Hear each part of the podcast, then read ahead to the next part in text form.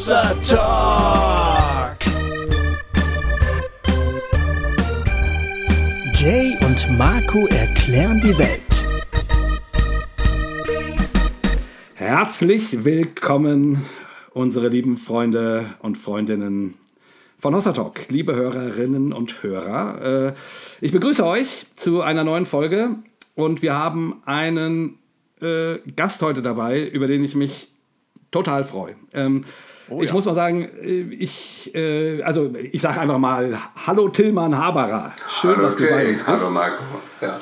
Herzlich willkommen. Ja, fantastisch, dass du da bist. Ja, ich freue mich sehr. Um das nur so kurz anzuteasern, äh, ich habe, äh, du bist Mitautor des doch einigermaßen bekannten Buches ähm, Gott 9.0 mhm. und das habe ich vor, ich weiß nicht, neun, acht, neun, zehn Jahren oder mhm. so gelesen. Und damals äh, habe ich schon, hat das mein Denken erstmal wirklich gesprengt äh, und mir äh, in ganz vielerlei Hinsicht viel geholfen, irgendwie einen anderen Blick auf die Wirklichkeit zu bekommen. Mhm. An manchen Stellen hatte ich auch, äh, auch ein bisschen Mühe, also gerade so in den hinteren Kapiteln äh, wurde mir doch sehr, doch etwas mulmig. Ja. Ähm, aber grundsätzlich die Idee hat mich sehr fasziniert und irgendwie, und dann haben wir ja irgendwann später dann, dann mit Hossa Talk angefangen und ich habe immer gedacht, äh, wir müssten mal was zu diesem äh, Gott 9.0 machen und irgendwie, ähm, aber irgendwie kannte ich ja niemanden, der das geschrieben hat. Gut, dem, gut, dem Tiki Küstenmacher bin ich irgendwie zwei, drei Mal in meinem Leben begegnet und so. Äh, aber irgendwie äh, ist das nicht so, naja, äh, kam das irgendwie nicht. Und dann hast du uns irgendwann angeschrieben. Ja. und nicht nur das, sondern mir dein neues Buch geschickt. Und genau, darin war, war ja sozusagen. Hast du einfach gemacht. Und da war sozusagen äh, die ich sag mal, ähm, zwar nicht ausgesprochene, aber doch der deutliche, äh, sichtbare Wink mit dem Zaunpfahl da, darin, äh, dass wir dich gefälligst mal einladen sollen zu Hossa Talk. So war es, genau. Und, und du hast den Wink verstanden und reagiert. Und das hat mich ja. riesig gefreut. Mhm. Äh, wie gesagt, weil ich ja wusste, dass du ja. Gott 9.0 mitgeschrieben hast. Aber ich habe dann gesagt, ich will jetzt erstmal dein neues Buch lesen. Also es war schon, ist schon ein halbes Jahr her. Mhm. Und ähm, das habe ich jetzt gemacht und wir reden heute sozusagen über beides. Ja. Ähm, und äh, nur so viel als kleiner Anteaser, bevor wir noch ein paar klitzekleine Orgas machen. Äh, Tillmans, Tillmans äh, Buch von der Anmut der Welt ist sensationell. das ist ein wirklich, finde ich, äh, großer theologischer Entwurf ähm, ja, über den es sich nachzudenken und miteinander zu sprechen lohnen wird. Ähm, genau, so, jetzt sind hoffentlich alle heiß. Äh, wir werden auch gar nicht viel Vorgeplänkel machen. Aber Marco, so ein paar Kleinigkeiten haben wir noch, oder? Ja, so ein paar Kleinigkeiten, wobei das eine ist gar keine Kleinigkeit, das geht nur schnell anzumoderieren. Aber was es ist, ist eigentlich sehr toll. Wir wollen gerne ähm, ein bisschen auf Tour gehen, haben wir schon mal angekündigt. Und zwar vom 11. bis zum äh, 14.05. Richtig. Das bedeutet, wenn ihr Bock habt, ähm, uns einzuladen in diesem Zeitraum für Hossa Talk Live, für Regio-Treffen oder beides ähm, und dergleichen, dann meldet euch doch gerne, schreibt uns äh, schreibt uns eine Mail oder schreibt uns auf einem von den anderen Kanälen, ähm, wo ihr seid, was ihr möglicherweise euch vorstellen könnt, worauf ihr Bock habt. Und dann ähm, ist es möglicherweise so, dass wir uns im Mai dann live und in Farbe sehen. Genau, und am allerliebsten tatsächlich per Mail, ähm, weil ich das besser ordnen kann oder mir zusammenfassen kann. Ähm, info at hossa-talk.de. Exakt. Das kommt das bei uns an. Ja, genau. Ich wollte nur sagen, falls uns jemand einladen will, der zufällig äh, nicht gerne E-Mails schreibt, äh, daran ja. scheitert es natürlich nicht, aber klar, das geht natürlich einfacher. Komischer Gedanke, weiß auch nicht, wie ich darauf kam. So, das ist also zum einen, guckt mal in den Kalender, schließt euch zusammen vielleicht mit ein paar Leuten, die da Bock drauf haben und dann würden wir uns sehr freuen, ein bisschen on the road zu sein im Frühjahr. Und des Weiteren wollen wir euch natürlich, das ist, äh, kann man ja dahingehend auch schon, auch schon planen, wenn wir dann äh, kommen, braucht ihr natürlich alle das passende Outfit und äh, was man sonst noch so haben möchte. Guckt doch mal äh, wieder im äh, Hossa Talk Shop vorbei. Da gibt es äh, Shirts und Hoodies und im Grunde fast alles, wo man so ein Logo halt draufdrucken kann. Äh, von der Tasse bis zur Unterhose, glaube ich, ist so, so ungefähr alles dabei. Auch immer, immer witzig, irgendwie so unterwegs zu sein und dann äh, jemanden zu sehen, der so ein, der so ein Hossa-Shirt anhat. Also guckt, ja. da, guckt da gerne mal. Ähm, ja, Weihnachtsgeschenke dauert jetzt noch einen Moment, aber äh, könnt euch ja auch selber was schenken. Ist ja auch nett. Ja, und des Weiteren ähm, äh, sagen wir noch unsere App an. Ähm, die haben wir nämlich auch schon länger nicht erwähnt. Es gibt eine Hossa Talk App, äh, die kannst du von einfach der, der Browser-Oberfläche bedienen oder eben tatsächlich als App auf deinem Smartphone. Ähm, wenn du auf unserer Homepage unter den Reiter, ich glaube, gehst, äh, dann, machen, ja. dann findest du einen Link äh, zu dem jeweiligen äh, App Store ähm, oder eben auch tatsächlich einen Link, womit du den, äh, die App in deinem Browser starten, starten kannst, wenn du dir sowas nicht starten. aufs Starten aufs Smartphone holen möchtest.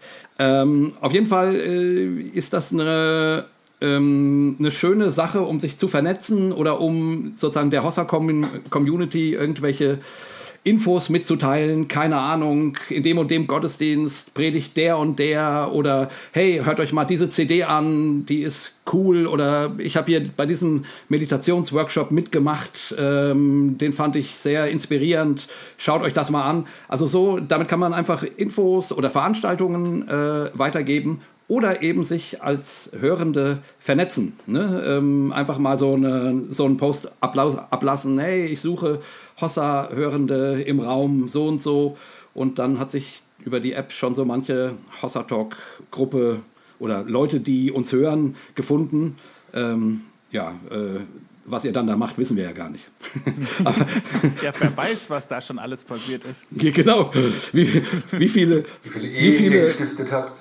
Ja, ja, genau. Ja. Wie viele Ehen oder, oder Kinder wir auf dem Gewissen haben, quasi, die, die, die, die, die dann in irgendwelchen Ritualen gezeugt wurden. Ähm.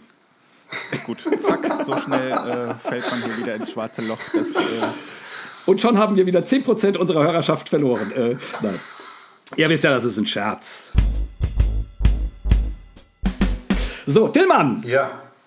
Tillmann Haberer, Du bist ein im Ruhestand lebender Pfarrer aus München, richtig? Ja. Und ähm, ja, wie wir das immer so am Anfang gerne machen. Erzähl uns doch mal, wer du bist. Jo, also ich bin ein im Ruhestand lebender Pfarrer aus München, genau. evangelisch, 67 Jahre, verheiratet, zwei erwachsene Kinder, die lange aus dem Haus sind. So. Ähm, und die letzten 15 Jahre meiner beruflichen Zeit habe ich ähm, in der Krisen- und Lebensberatung gearbeitet, also nicht in der Kirchengemeinde oder so. Ich war in der Münchner Insel, ähm, eine Krisen- und Lebensberatungsstelle, wo man einfach reinkommen kann ohne Termin, ohne Anmeldung und äh, auf einen Gesprächspartner trifft zu allen, wirklich allen Lebensfragen, die man so haben kann. Das waren so meine, wie gesagt, letzten 15 Jahre Berufstätigkeit. Vorher war ich auch mal 13 Jahre lang in der Citykirche in München, St. Lukas. Dazwischen war ich mal sieben Jahre lang nicht im kirchlichen Dienst, mhm. habe mich beurlauben lassen und irgendwie erstmal nicht wieder zurückgefunden. Ja, so. In Kürze. Da, darf man fragen, wieso du den, den Pfarrerjob eingetauscht hast gegen so einen, äh, naja, so eine psychosoziale Beratungstätigkeit? Gut, also erstmal habe ich, ähm, ich war wie gesagt 13 Jahre lang in, in dieser, an dieser Citykirche, habe da ziemlich viel da, da, war ziemlich viel los ähm, und ich habe dann irgendwann gemerkt, ich kann es nicht mehr. Also ich brauche eine Pause. Ich habe mich für ein Sabbatjahr äh, beworben oder habe ein Sabbatjahr angemeldet und aus diesem Sabbatjahr wurde dann, wurde dann sieben Jahre, weil hm. von der Landeskirche hat niemand nach mir gefragt und ich hatte irgendwie auch, auch ja, naja. ähm, und ich hatte irgendwie auch keinen keinen Impuls, irgendwo hinzugehen, nochmal in eine Kirchengemeinde oder so. Und dann kam, äh, und ich habe aber während meiner Gemeindezeit noch eine ähm, Ausbildung gemacht in Gestaltseelsorge, weil mir einfach dieses Seelsorgeanliegen, das, oder Seelsorge war mir einfach das größte Anliegen in der, in der Gemeindearbeit und das kam einfach viel zu kurz in der Kirchengemeinde. Ähm, ich habe aber trotzdem diese Ausbildung gemacht und das war dann eine gute Grundlage, mich dann, als diese Stelle in der Krisenberatung frei wurde, mich darauf zu bewerben und hm. dann haben sie mich genommen. Unter anderem auch wegen meines äh, nicht so ganz stromlinienförmigen Lebenslaufes, weil die haben gesagt, der hat selber Krisen erlebt, der weiß, wovon die Leute reden. Hm. Und es stimmt. Ja. ja. Ähm, magst du dazu zwei Sätze sagen zum Thema Lebenskrisen? Was hast du da so erlebt? Also, wenn es dir zu persönlich ist, kannst du auch sagen, weiter. Ja, nee, jetzt bei mir. Also, es war äh, so in den letzten Jahren meiner Zeit in der Gemeinde, da ist meine Ehe in die Brüche gegangen. Mhm. Äh, das war wahrscheinlich so die, die, die Haupt-, die größte Krise, weil damit auch so dieser ganze Lebensentwurf, das evangelische Pfarrhaus, in die Brüche gegangen ist. Ich stamme aus einer Pfarrersfamilie, also mütterlicherseits sind sämtliche männlichen Verwandten Pfarrer oder mhm. haben Theologie studiert, ähm, soweit sie nicht im Krieg gefallen sind. Und äh, meine damalige Frau, Johanna, stammt auch aus einer Pfarrersfamilie. Also das war irgendwie so ein, so ein mh, mm, das ist einfach zerbröselt, ja. dieses, dieses Konzept. Und dann kam eben diese Art Burnout dazu, dass ich einfach fertig war mit der, mit der Arbeit. Ich habe dann mal, ähm, es kam dann der Andreas Ebert, den manche ja vielleicht auch kennen, äh, zu uns an die Gemeinde. Und der hat eine Osternacht gemacht. Und ich habe mich sagen hören, du Andreas, wir hier in St. Lukas machen das immer so. Und dann habe ich mir zugehört und habe gedacht, nee, das ist nicht dein Text, Hörmann. Also dein Text ist eigentlich, lass uns alles ganz anders machen. Und da habe ich gewusst, jetzt ist Zeit zu gehen. ja, also, also, hm. Ja, schön. Ja, ja, so Momente gibt's. Ja. Genau. Und dann noch ein äh, ganz kleiner Moment äh, der Krise. Ich war dann eben sieben Jahre lang freiberuflich, habe mich als Schlussredakteur vor allem über Wasser gehalten, habe ein bisschen freiberufliche Seelsorge gemacht und es war dann die Zeit der Internet, der Dotcom-Blase, also der, der, Krise damals, wo ziemlich viel ähm, wirtschaftlich ziemlich schwach geworden ist. Und ich habe tatsächlich das erlebt, dass ich so am Monatsende nichts mehr aus dem Geldautomaten bekommen habe, weil ich so überzogen war. Äh, weil du als Freiberufler, das, äh, ja, da hast du halt entweder zahlen die Leute die Rechnungen oder sie zahlen sie nicht. Entweder du hast einen Job oder du hast ihn nicht. Und das habe ich durchaus äh, deutlich mitgekriegt, wie das ist. Ja. ja. Dann lass uns doch äh, so langsam auf das Buch zu sprechen kommen, was du genau. geschrieben hast. Ähm, von der Anmut der Welt, wo ich erst schon mal sagen muss, ähm, sehr schöner Titel. Das ist ähm, was, wo ich gedacht habe, selbst wenn du es mir nicht äh, freundlicherweise geschickt hättest, wenn ich das einfach irgendwo hätte rumliegen sehen, hätte ich das direkt in die Hand genommen, weil ich gedacht hätte, das ist, glaube ich, irgendwie, wenn, wenn das nur halbwegs das hält, was der Titel verspricht, etwas, das mich interessiert. Ja. Auf jeden Fall. Schön. Ganz genau. Und dann, dann hat es aber ja auch noch einen Untertitel und da, äh, glaube ich, können wir direkt so ein bisschen schon mal drauf einsteigen. Von der Anmut der Welt, Entwurf einer integralen Theologie ist der vollständige Titel.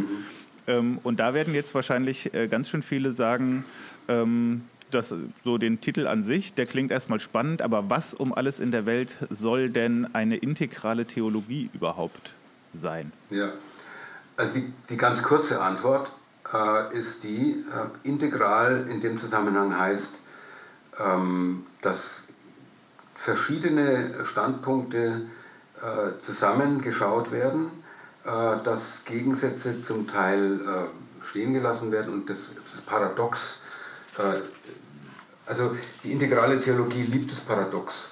Ja, also Aussagen, die sich scheinbar widersprechen, die aber doch beide wahr sind. So, das ist die ganz kurze Zusammenfassung, oder ihr könnt gerne noch was dazu fragen. Länger wird es dann, wenn wir noch mal, wenn wir auf Gott 9.0 eingehen sollten irgendwann. Mhm. Äh, da ist es dann einfach die, eine, der, eine der Entwicklungsräume, äh, nämlich Gott 7.0, äh, Farbe Gelb, das ist das integrale Weltbild. Aber das nur so als Teaser. Vielleicht kommen wir da noch dazu. Nee, ich denke, da kommen wir jetzt, jetzt gleich dazu, okay. weil um überhaupt die, die ganze Idee zu verstehen, müssen wir wenigstens irgendwie einen kurzen Überblick ähm, und das gibst du ja auch, auch in diesem Buch, ähm, aber sozusagen die Langfassung wäre dann tatsächlich äh, das Buch Gott 9.0, was du mit äh, Tiki und Marion Küstenmacher geschrieben hast. Ähm, einfach, also das ist ja eine Art ähm, Weltanschauungsmethodik, sage ich jetzt mal. So eine Linse, durch die man ja. auf die Welt gucken kann. Ähm, vielleicht erzähl uns doch mal kurz, wie, wo das herkommt, wie das zustande kam, mhm. wieso ihr das quasi angefangen habt, theologisch mhm. zu verarbeiten. Genau, und dann kommen wir vielleicht dann, dann zu, den, zu, den, zu den einzelnen, du sagst ja nicht mehr so gerne Stufen, ja. äh, zu den Räume. einzelnen ja. Räumen. Gut. Den unterschiedlichen. Also ich bin zum Beispiel in meiner Gestaltausbildung und auch an anderen Stellen immer wieder auf den Namen Ken Wilber gestoßen. Und ähm, der wurde immer wieder empfohlen auf Literaturlisten und so. Und dann habe ich irgendwann, 2004 oder so, tatsächlich mir mal das erste Buch von ihm äh, vorgenommen, Mut und Gnade. Das ist eine, sehr, ist eine sehr gute Einführung, wenn man was von Ken Wilber wissen will, auch wenn es eine sehr frühe Geschichte ist. Also ja, ja.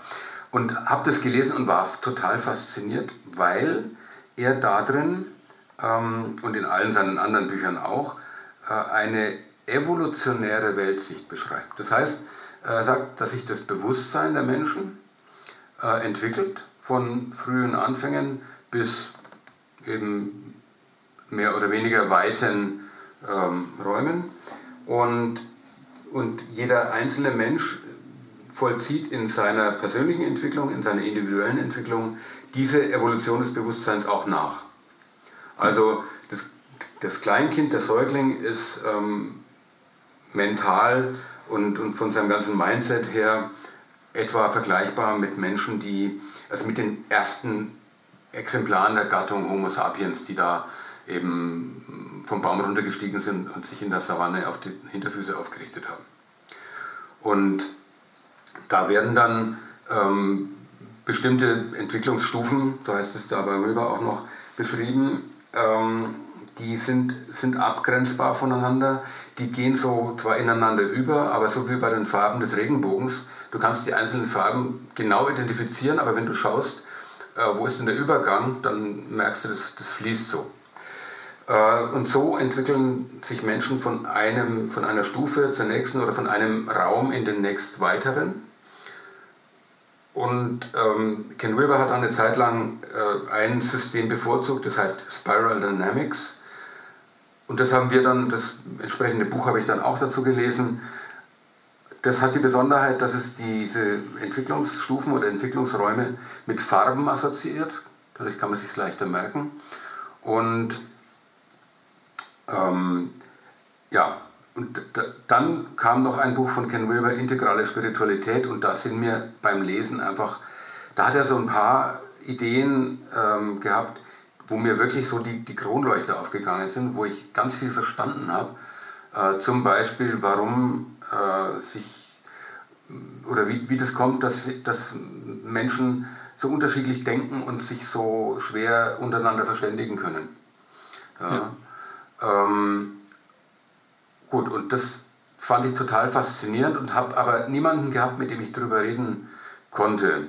Und dann habe ich per Zufall, was man halt so Zufall nennt, im Programm vom Spirituellen Zentrum St. Martin in München gesehen, dass die Marion Küstenmacher, die ich vom Studium her kenne, also ich bin Trauzeuge von Marion und Tiki, weil sie sich durch mich kennengelernt haben, ähm, also dass die Marion einen Vortrag hält, hm, Stufen spiritueller Reifung oder so ähnlich. Und ich konnte an dem Abend nicht äh, hin, aber habe mir gedacht, Mensch, das klingt so vertraut, ja, und habe sie dann angerufen, habe gesagt, Marion, kannst du mir ein Manuskript von dem Vortrag schicken? Sagt sie, nee, kann ich nicht, ich habe da nur eine Präsentation, aber ähm, wir waren uns im Gespräch und, und sofort habe ich gemerkt, ja, sie hat genauso Spiral Dynamics gelesen und Wilber gelesen und, und es war irgendwie so, ja, wie wenn Wasserstoff und Sauerstoff zusammenkommen und es macht Puff und es kam plötzlich die Energie. Und ja. äh, wir haben eine Stunde miteinander telefoniert und am Ende dieser Stunde war klar, wir schreiben zusammen dieses Buch. Ähm, das hatte die Marion mit dem Tiki, die hatten sich das auch schon überlegt, dass sie dieses Spiral Dynamics System auf, die, auf das Christentum oder auf Religion, auf Gottesbilder anwenden wollen. Und hatten aber irgendwie gesagt, wir hätten da gerne noch jemanden dabei, der jetzt auch Gemeindepraxis hat und so. Ähm, und dann kam plötzlich ich daher. Mhm. Und so, ja, so kam das. Ja, ist ja irre. Ähm, kurze Sachfrage ja. zwischendrin. Äh, Spiral Dynamics, hat das äh, Ken Wilber entwickelt oder nur benutzt? Das hat er nur benutzt. Ähm, mhm. Das ist, geht zurück auf die Forschungen von einem amerikanischen Sozialpsychologen namens Claire Graves und dessen beide Schüler, Don Beck und äh, Christopher Cohen, die haben dann das Spiral Dynamics ähm, also weiterentwickelt. Und ähm, Wilber benutzt ganz viele äh, solche Entwicklungsmodelle, also auch von Piaget, das ja ziemlich bekannt ist, oder von James Fowler, das kennen in kirchlichen Kreisen auch manche ja. Stufen des Glaubens, äh, oder Susanne Kräuter und ähm, Sri Aurobindo, und also ganz viel. Und der liegt es so nebeneinander und sieht, und das ist das Integrale dran, er sieht die Gemeinsamkeiten. Ja, natürlich haben die alle auch Unterschiede, aber vor allem er sieht die Gemeinsamkeiten und sucht nach den Gemeinsamkeiten und ähm, genau. Und Spiral Dynamics war eine Zeit lang also sein, sein bevorzugtes Modell. Irgendwann hat er sich dann mit Don Beck zerstritten und äh, machte sein eigenes, sein eigenes Ding mehr, aber so kam das. Ja.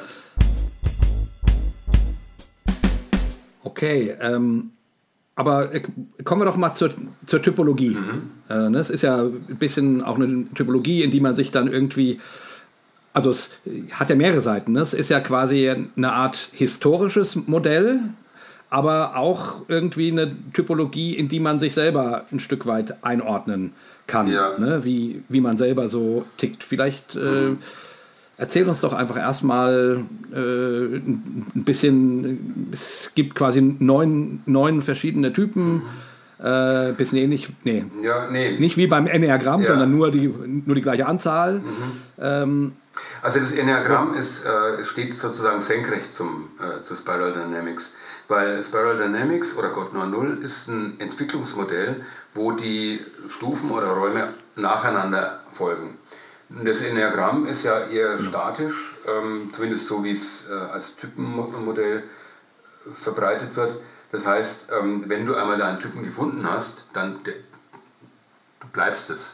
Ja? ja also genau. du, du du veränderst dich da nicht.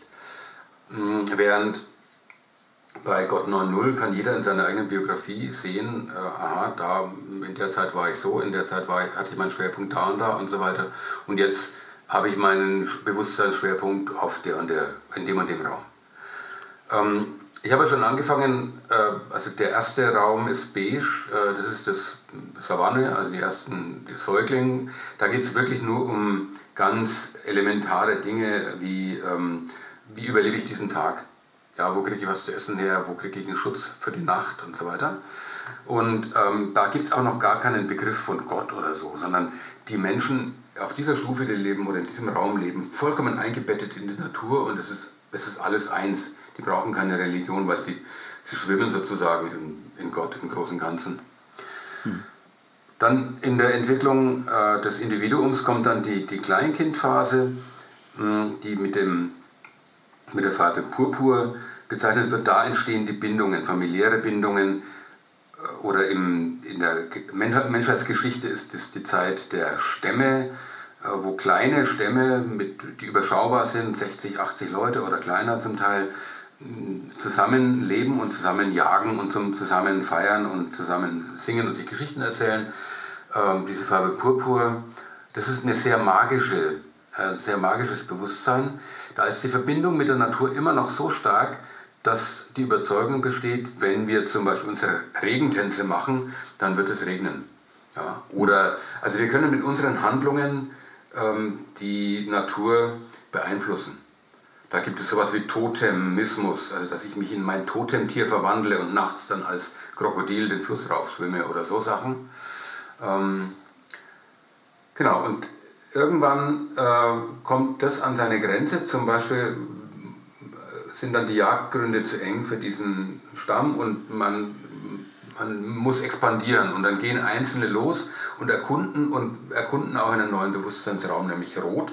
Das ist der Raum der Eroberung, ähm, des Entdeckens, ähm, des Ich. Das ist bei Kindern ist es dann die sogenannte Trotzphase, wo die Kinder dann ihre Grenzen entdecken und definieren und sagen, will das selber machen, ja, oder, oder nein, ja, oder ich, ja, mhm.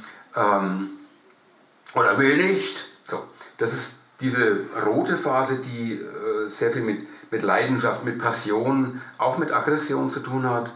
Ähm, und äh, die rote Gesellschaften, da das Paradebeispiel ist, ähm, wäre zum Beispiel äh, Ilias und Odyssee. Ja, diese Zeit, wo, wo es einfach darum geht, Krieger zu sein und ja. Interessanterweise ähm, haben wir in der Bibel da ganz viel auch von diesem roten Bewusstsein, nämlich da im Alten Testament, in der hebräischen Bibel, wo der Gott Israels der Kriegsgott ist, der dann auch befiehlt, es muss alles ausgerottet werden mit Stumpf und Stiel, ja, und der den Saul bestraft, weil Saul eben nicht alle umbringt, sondern Gefangene macht und Beute macht. Das ist rot. Und das wird dann, irgendwann kommt das wieder an seine Grenze, weil zu viel Gewalt und zu viel Egozentrik und zu viel ähm, hm, Leidenschaft ist dann auch ungesund und es müssen, äh, es muss dem Ganzen wieder, müssen wieder Grenzen gesetzt werden. Historisch war es dann wohl so, dass mh, hm, die, die Großreiche entstanden sind, also Ägypten, äh, Babylon, Sumer und so, äh, die kannst, also vorher war es so, in, in, in dem roten Stadtstaat, da sitzt der Fürst im Tor und hält Gericht. Und er kennt alle seine Untertanen äh, an der Nase und mit Namen. Aber so ein Pharao, der in Theben sitzt oder wo, der kennt natürlich nicht mehr sein ganzes Reich. Der braucht Verwaltung, der braucht Beamte. Und dann muss Schrift entwickelt werden und Mathematik und Gesetze. Äh, und das ist jetzt das neue, äh, der neue Raum 4.0 ähm, mit der Farbe Blau. Blau wie der Himmel, weil in dieser Phase entsteht dann in Israel der Glaube an den einen Gott im Himmel. Äh, das ist, Israel hat es zum, zum ersten Mal in der Weltgeschichte hm, dauerhaft diesen, diesen Glauben entwickelt. Und dieser Gott äh, schließt einen Bund, das heißt, er ist treu. Und das Volk äh, wird diesem Bund gerecht, indem es die Weisungen Gottes einhält. Und das ist ein ganz typisches blaues Muster. Ja, wir halten uns an die Regeln und dafür hält der Bündnispartner uns die Treue. Wie ist der Unterschied zu meinetwegen, ähm, also ich, ich sag mal so, Religion gab es ja schon vorher und wahrscheinlich eben auch, auch Priester und irgendwelche religiösen Rituale und so. Also wie ist der Unterschied zwischen der blauen Priesterschaft und der roten, sagen wir mal? Also in Rot, da gibt es so diese, das ist die Zeit der olympischen Götter die sehr äh, menschliche Eigenschaften auch haben, die ständig untereinander im, im Konflikt sind und sich miteinander äh, streiten und äh, die Menschen instrumentalisieren für ihre eigenen Zwecke, für ihre egozentrischen Zwecke. Während äh, in Blau ist dann äh, der, also auch die, jetzt nicht nur der Gott Israels, auch die ägyptischen Götter oder die indischen Götter, die sind viel mehr, sind viel mehr entrückt, die sind im Himmel. Also nicht mehr auf dem Berg Olymp, sondern die sind wirklich im Himmel äh, unsichtbar, im Jenseits, äh, da entstehen solche Vorstellungen. Und es entstehen Vorstellungen ganz stark von drinnen und draußen, die Sünder und die Gerechten, ähm, die und wir. Und dann ist es ein Gott, der sagt, ich bin ein eifersüchtiger Gott und nur mir dürft ihr dienen und sonst niemandem. Mhm. Und ich nehme an, auch die Priester, äh, also auch die Priesterschaft äh, ist mehr mit Macht verbunden, oder? Im Sinne von, von dass die Einhaltung äh, der Religion sozusagen ähm, Teil des gesellschaftlichen Mittelpunktes wird, ja. oder? Ja. In solchen blauen Gesellschaften. Also ich denke jetzt, äh, keine Ahnung, ans Mittelalter oder so, ja. ne? Äh, wo es eine weltliche und eine, und, und eine religiöse Herrschaft gibt, aber die weltliche darauf angewiesen ist, dass die religiöse sie legitimiert, genau. sozusagen. Also das ja. war im Mittelalter dieser Streit jetzt zwischen ähm, Papst Gregor und dem äh, Papst Innozenz und dem, dem Heinrich, dem hm, Canossa. Äh, das war im Grunde, eigentlich war es natürlich ein Kampf zwischen zwei starken Männern, aber eigentlich ging es darum, äh, hat Gott das Sagen durch seinen äh, Papst, den, seinen Stellvertreter, oder ist die weltliche Macht die höchste? Und das war im Mittelalter ganz klar, Gott hat die höchste Macht. Und deswegen ist die Kirche und der Papst als Oberhaupt der Kirche äh, jeglicher weltlichen Macht übergeordnet. Und das Blau geht im Grunde bis heute. Also der, der Vatikan ist bis heute tiefblau organisiert. Also Hierarchien und genau festgelegte Machtstrukturen und so. Das, das haben wir ja auch bis, bis äh, in, äh, in, in manche Firmenstrukturen heute noch. Oder ähm, also überall da, wo Hierarchien herrschen, wo jemand einfach Kraft seiner Stellung in der Machtpyramide das Sagen hat, das ist blau. Hm. Ja. Und dagegen, das kommt jetzt auch wieder an seine Grenze, ähm, weil das natürlich, also wir, wir, machen das immer klar an, an einem mittelalterlichen Mönch, der sich ganz furchtbar äh, ganz furchtbares Skrupel gehabt hat, dass er so sündig ist und dass er doch in die Hölle kommt und wie kann er einen gnädigen Gott kriegen. Und eines Tages ging es ihm auf, äh, ich brauche keinen gnädigen Gott zu kriegen, weil Gott ist mir schon gnädig. Das war also das berühmte Turmerlebnis von Martin Luther. Und da machen wir als Evangelische äh, jetzt frecherweise den Übergang in, in, das, in das nächste Paradigma fest, in, in nach Orange. Äh, das ist jetzt ein, jetzt kommt die Neuzeit, die moderne, äh, wo das Gewissen und die Vernunft des Einzelnen eine Rolle spielt oder die Hauptrolle spielt. Also nicht mehr die Tradition, nicht mehr die Hierarchie, sondern Luther stellt sich hin und sagt, wenn ich nicht durch äh, Gründe der Schrift oder der, der, oder der Vernunft überzeugt werde, kann ich nicht widerrufen. Ja, das sagt er dem Reichstag, das sagt er dem Kaiser, das sagt er dem päpstlichen Nuntius ins Gesicht. Ähm, und damit ist was ganz Neues in der Welt. Äh, in der Philosophie ist es äh, parallel schon äh, oder vorbereitet durch Humanismus und dann später durch die Aufklärung, da wo die menschliche Vernunft so eine große Rolle spielt. Das ist Orange, ähm, wo dann auch Wissenschaft und Technik eine Rolle spielen. Und wenn, wenn ich sage Technik, Naturwissenschaft, dann kommt auch schon wieder die Grenze von diesem Weltbild ins Blick, nämlich in den Blick, nämlich wir haben mit unserer Technik ja äh, auch unsere Natur ziemlich ausgeplündert und andere Völker ausgeplündert und ziemlich viel ruiniert. Das wird jetzt ja immer deutlicher. Und deswegen kommt da als Gegenbewegung, beginnend schon in der Romantik, aber dann so richtig äh, lebendig, eigentlich erst seit den 60er Jahren des letzten Jahrhunderts, das grüne Bewusstsein. Und die Farbe grün ist jetzt nicht zufällig äh, so gewählt, weil ja, die grüne das grüne Denken, die grüne Partei, genau diese Themen aufgreifen. Also, äh, dass die Minderheiten zu ihrem Recht kommen, dass die Natur geschützt werden muss, äh, dass mehr im Konsens entschieden wird und nicht einfach top-down durchregiert wird. Ähm, der Palaverkreis äh, ist ganz typisch für, für Grün, ja, die, die gestaltete Mitte, Stuhlkreis mit gestalteter Mitte und es haben zwar schon alle, alle etwas gesagt, aber nee, es, Moment, es wurde zwar schon alles gesagt, aber noch nicht von allen. Ja? Genau. genau. Ja, das ist so die typische grüne Karikatur. Ähm, so, und da sind äh, wir jetzt schon ganz weit in der Gegenwart und auch das Grün kommt irgendwann äh, an seine Grenze, weil Grün nämlich immer noch äh, sehr stark unterscheidet, zum Beispiel zwischen Tätern und Opfern. Ja, ähm, und äh, sehr stark äh, Grün ist tolerant gegenüber allem, nur nicht gegenüber Intoleranz. Da mhm. kann Grün sehr intolerant sein. Ja, ähm, und, und es entwickelt sich jetzt, äh, und da, da sind wir gerade gesellschaftlich dabei, äh, es entwickelt sich jetzt ein neues Weltbild, wo äh, nicht mehr so auf die Gegensätze geschaut wird, sondern wo man eben schaut, wie, wie können Gegensätze in ein spannungsreiches Miteinander gebracht werden. Und das, das allerbeste Beispiel dafür, das ich gerne verwende, stammt aus der Physik, eigentlich eine ganz orange Wissenschaft. Aber die haben vor 100 Jahren, haben die Physiker, Einstein vor allem und aber auch andere, dann gefragt, was ist denn das Licht? Ja?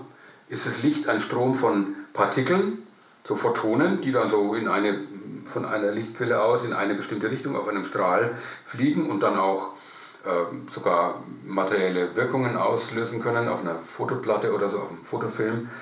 Ähm, also sind das kleine Teilchen oder ist Licht eine Welle, die sich immateriell nach allen Seiten gleichzeitig im Raum ausbreitet. Das kann ja, es sind ja zwei vollkommen unterschiedliche Vorstellungen. Und die Antwort auf die Frage, ist das Licht Welle oder Teilchen? Die Antwort lautet ja. Ja. ja. Also das Licht ist je nachdem, wie du drauf schaust, je nachdem, wie du es misst, je nachdem, wie du es untersuchst, hat es eben entweder Welleneigenschaften oder Teilcheneigenschaften. Und so, das ist für mich sozusagen das, das Parade, Parade Paradigma, schönes Wort, Parade Paradigma für, für das Gelbe, das integrale Bewusstsein. Und jetzt sind wir bei der langen Erklärung von integral gelangt, ne, äh, angelangt. Ähm, also das integrale Bewusstsein ist eins, das nach den Gemeinsamkeiten schaut, äh, das schaut, wie kann ich die scheinbar widerstreitenden Meinungen oder Weltsichten in ein übergeordnetes, ähm, übergreifendes Bild synthetisieren. Mhm. Ganz kurz gesagt. Und dann habt ihr bei euch im Buch noch Türkis und Koralle, mhm. äh, wobei die beide etwas schwammig ja. sind. Also äh, Koralle vor allen Dingen 9.0. Ich meine, das gibt dem Buch den schönen Titel, aber mhm. so wirklich was äh, wissen tut ihr da auch nicht. Nee. Äh, also, da musste ich lachen, als ich das gelesen habe, ja. das Kapitel damals. Ja, wir, äh, wir, zitieren da ja auch die, die äh, Autoren von äh, Spiral Dynamics, die zum Punkt Koralle schreiben. Über diese Stufe wissen die beiden Autoren nichts. Ja. genau. Also das ist einfach nur, anscheinend kommt es. Es gibt vielleicht auch Leute, die da schon einen Fuß drin haben. Also ich kenne keinen. Aber ja. Und auch mit dem Türkis, ja, ja. Ja, das wäre so ein bisschen meine Frage gewesen. Ähm, warum kommen da noch so zwei ähm, Räume, die man noch gar nicht so richtig abschätzen kann? Habe ich gedacht, sind das vielleicht einfach so, so Pünktchen, Pünktchen, könnten auch noch 15 mehr sein, aber das ist so, so weit, wie man halt ungefähr erahnen kann, da kommt noch was und natürlich kommt danach vermutlich äh, auch wieder noch was. So. Ja. So. Also erstmal so Platzhalter bis, bis äh, unendlich weiter, so erstmal. Das, das wäre so das Bild, ja. Äh, es geht vermutlich weiter. Ähm, da, da, gehen die Meinungen auch auseinander. Also Ken Wilber meint, dass es dann irgendwann auch aufhört. Aber mei, das ist, äh, das wird man sehen in 100 Jahren oder in 200 oder 500 wenn es dann noch Menschen gibt. Also was ja schon auffällt, ist, dass die, dass die Zeitspannen kürzer werden zwischen ja. den Räumen, ne? deutlich kürzer. Das wäre für mich nämlich raus. auch noch mal eine Frage gewesen. Ja. Cool, dass du sagst, Marco, ja. Ja, ähm, das ist das ist was, was wir ja insgesamt äh, beobachten können in der gesamten Menschheitsentwicklung, also auch wenn man jetzt das ähm, Gott 9.0 weglässt. Äh, die, die, das, die Lebensweise von Menschen im, sagen wir mal, 8. Jahrhundert hat sich nicht wahnsinnig groß unterschieden von Menschen im 18. Jahrhundert auf dem Land. Ja? Die hatten dann vielleicht ein bisschen, die hatten vielleicht schon mal bessere Mühlen oder sowas. Ja? Oder hatten vielleicht ein besseres Saatgut, vielleicht, ja? keine Ahnung. Aber im Großen und Ganzen ist das Leben gleich geblieben. Und mit Beginn der Moderne und mit der Entwicklung von Technik und Naturwissenschaften hat die Entwicklung sich ja rasant beschleunigt. Ähm, auf technischem Gebiet, äh, auf, was weiß ich, auf allen möglichen Gebieten, Mathematik, ähm,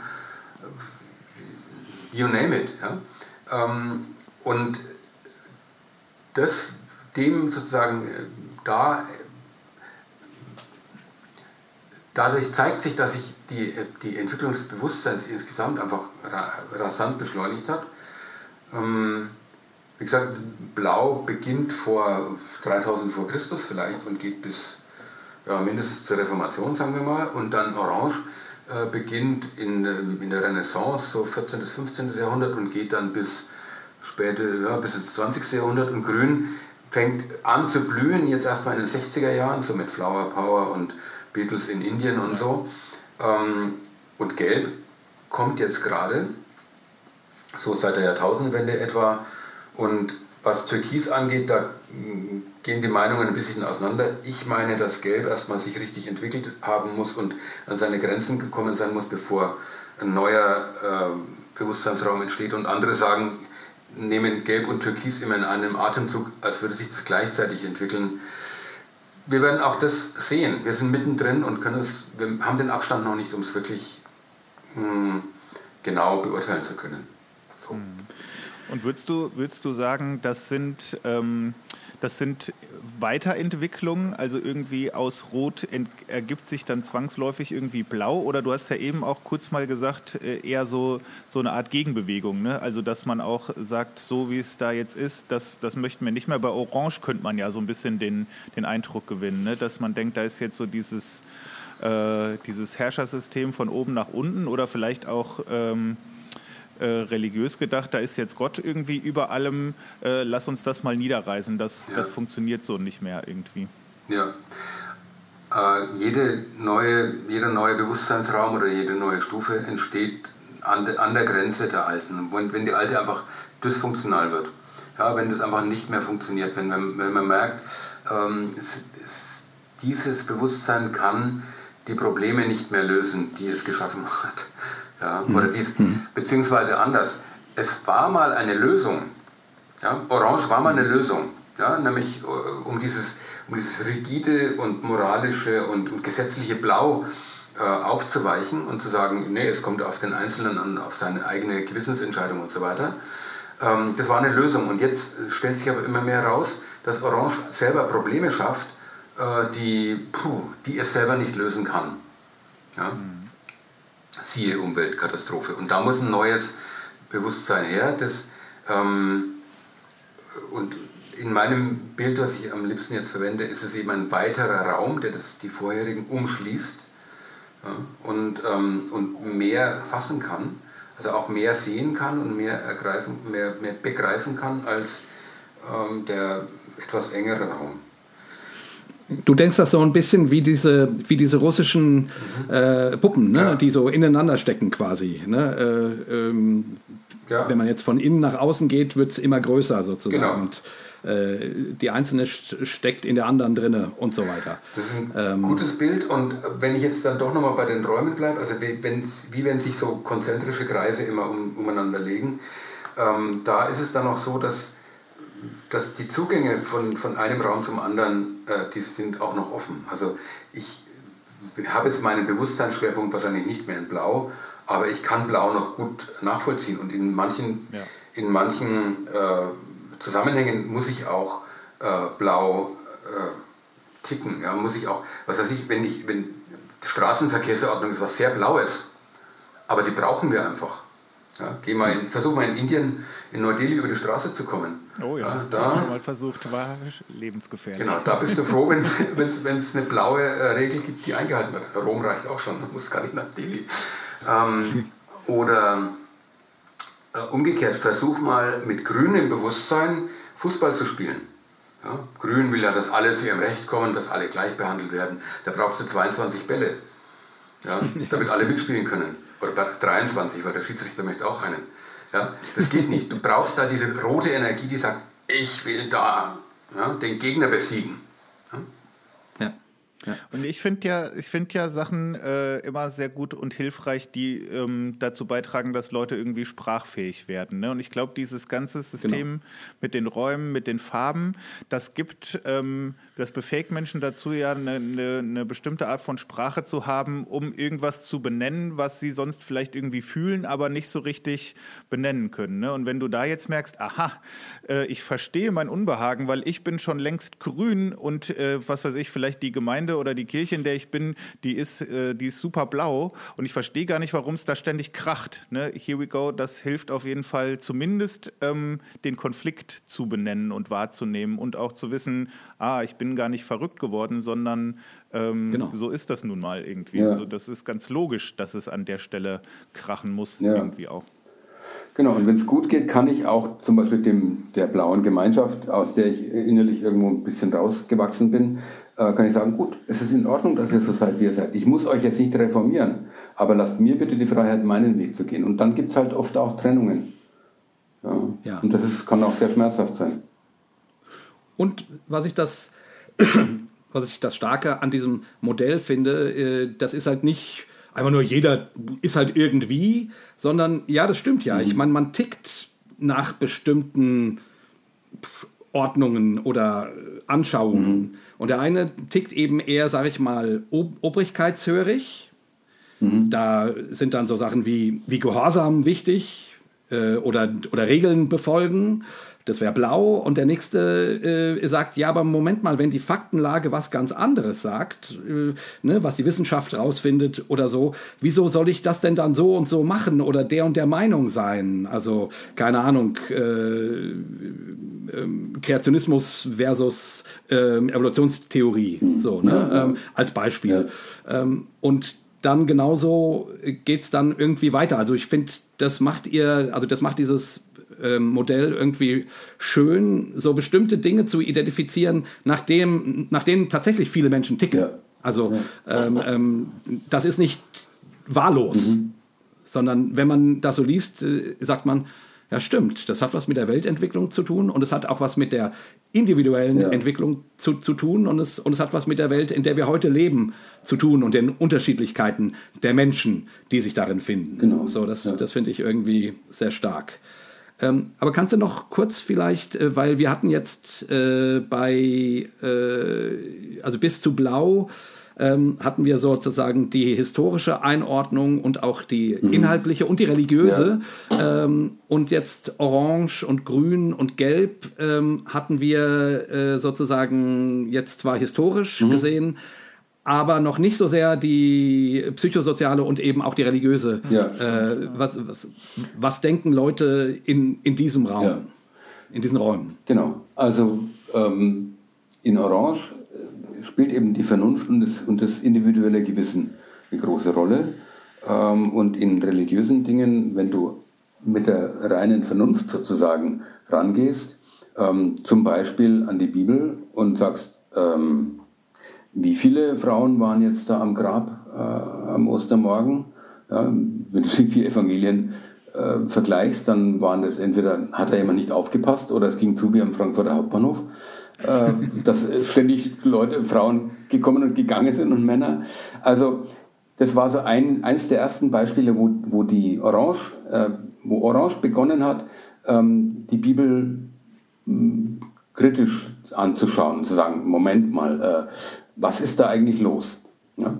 Und dann, äh, als dann Orange zum Beispiel Naturgesetzlichkeiten entdeckt hat, sowas wie Schwerkraft und so, hat man dann auch gesagt, also übers Wasser laufen, das geht ja wohl nicht. Ja? Also das ist ähm, diese ganzen Wunder, diese Naturwunder, wahrscheinlich auch die Heilungswunder, äh, das ist alles fromme Fantasie. Also da fängt, äh, da wird dann äh, und, und die, die höchste oder die weiteste Entwicklung in diesem Bereich ist dann, dass man eben sagt, ja, Gott ist insgesamt überhaupt ja naturwissenschaftlich gar nicht äh, fassbar, ähm, den gibt es sowieso nicht. Also der Satz Gott ist tot ist sozusagen der religiöse Spitzensatz in Orange. Ja.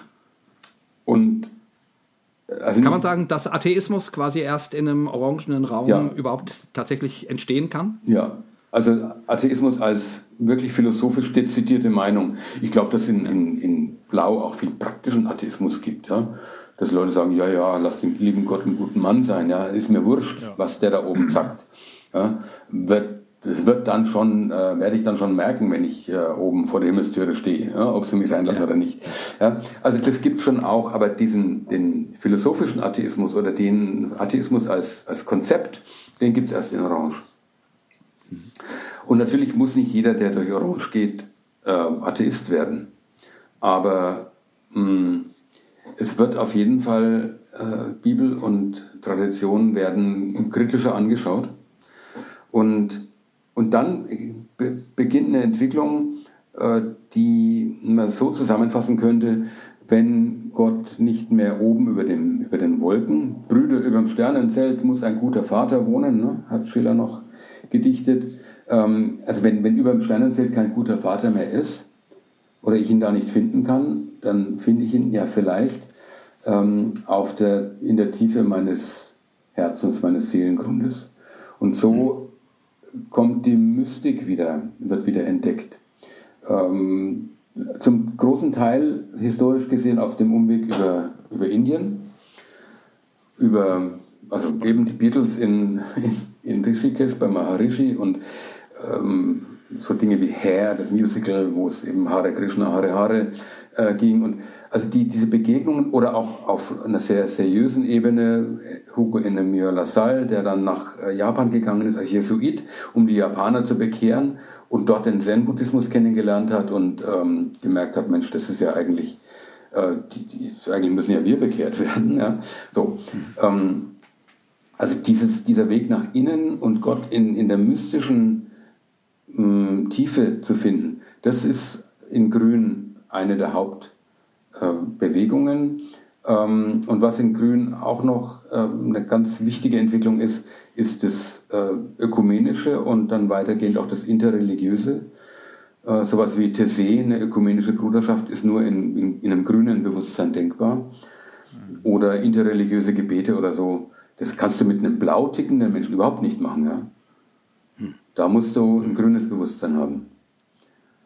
Und, äh, ja, und, und gelb, jetzt kommen wir langsam, denke ich, zu meinem neuen Buch, äh, weil da versuche ich eben äh, Gott, das Gottesbild oder die theologischen Grundthemen im, in diesem gelben integralen Bewusstseinsraum 7.0 zu entfalten. War das eine gute Überleitung? Ja, hervorragend, ja. Hervorragend. Wobei ich tatsächlich zu, den, zu dem Kon Komplex noch die, noch die mhm. eine oder andere Frage erst noch mal hätte. Äh, also zu, dem, ja. zu der Typologie quasi. Mhm. Äh, nur, nur damit unsere, äh, unsere ZuhörerInnen das auch verstehen. Es geht auch hier nicht um ein Entweder-Oder, also nach dem Motto, du bist 100% blau mhm. oder du bist 100% orange oder, oder, oder, mhm. sondern ähm, das sind Übergänge. Ja. Ne? Und vermutlich, wenn wir heute in einer Zeit leben, wo das, du sagst immer, das gelbe Bewusstsein sich ent entwickelt, mhm. sozusagen, also wahrscheinlich äh, sind die vorherrschenden Dinge in unserer Welt nach wie vor blau, orange und grün. Ja.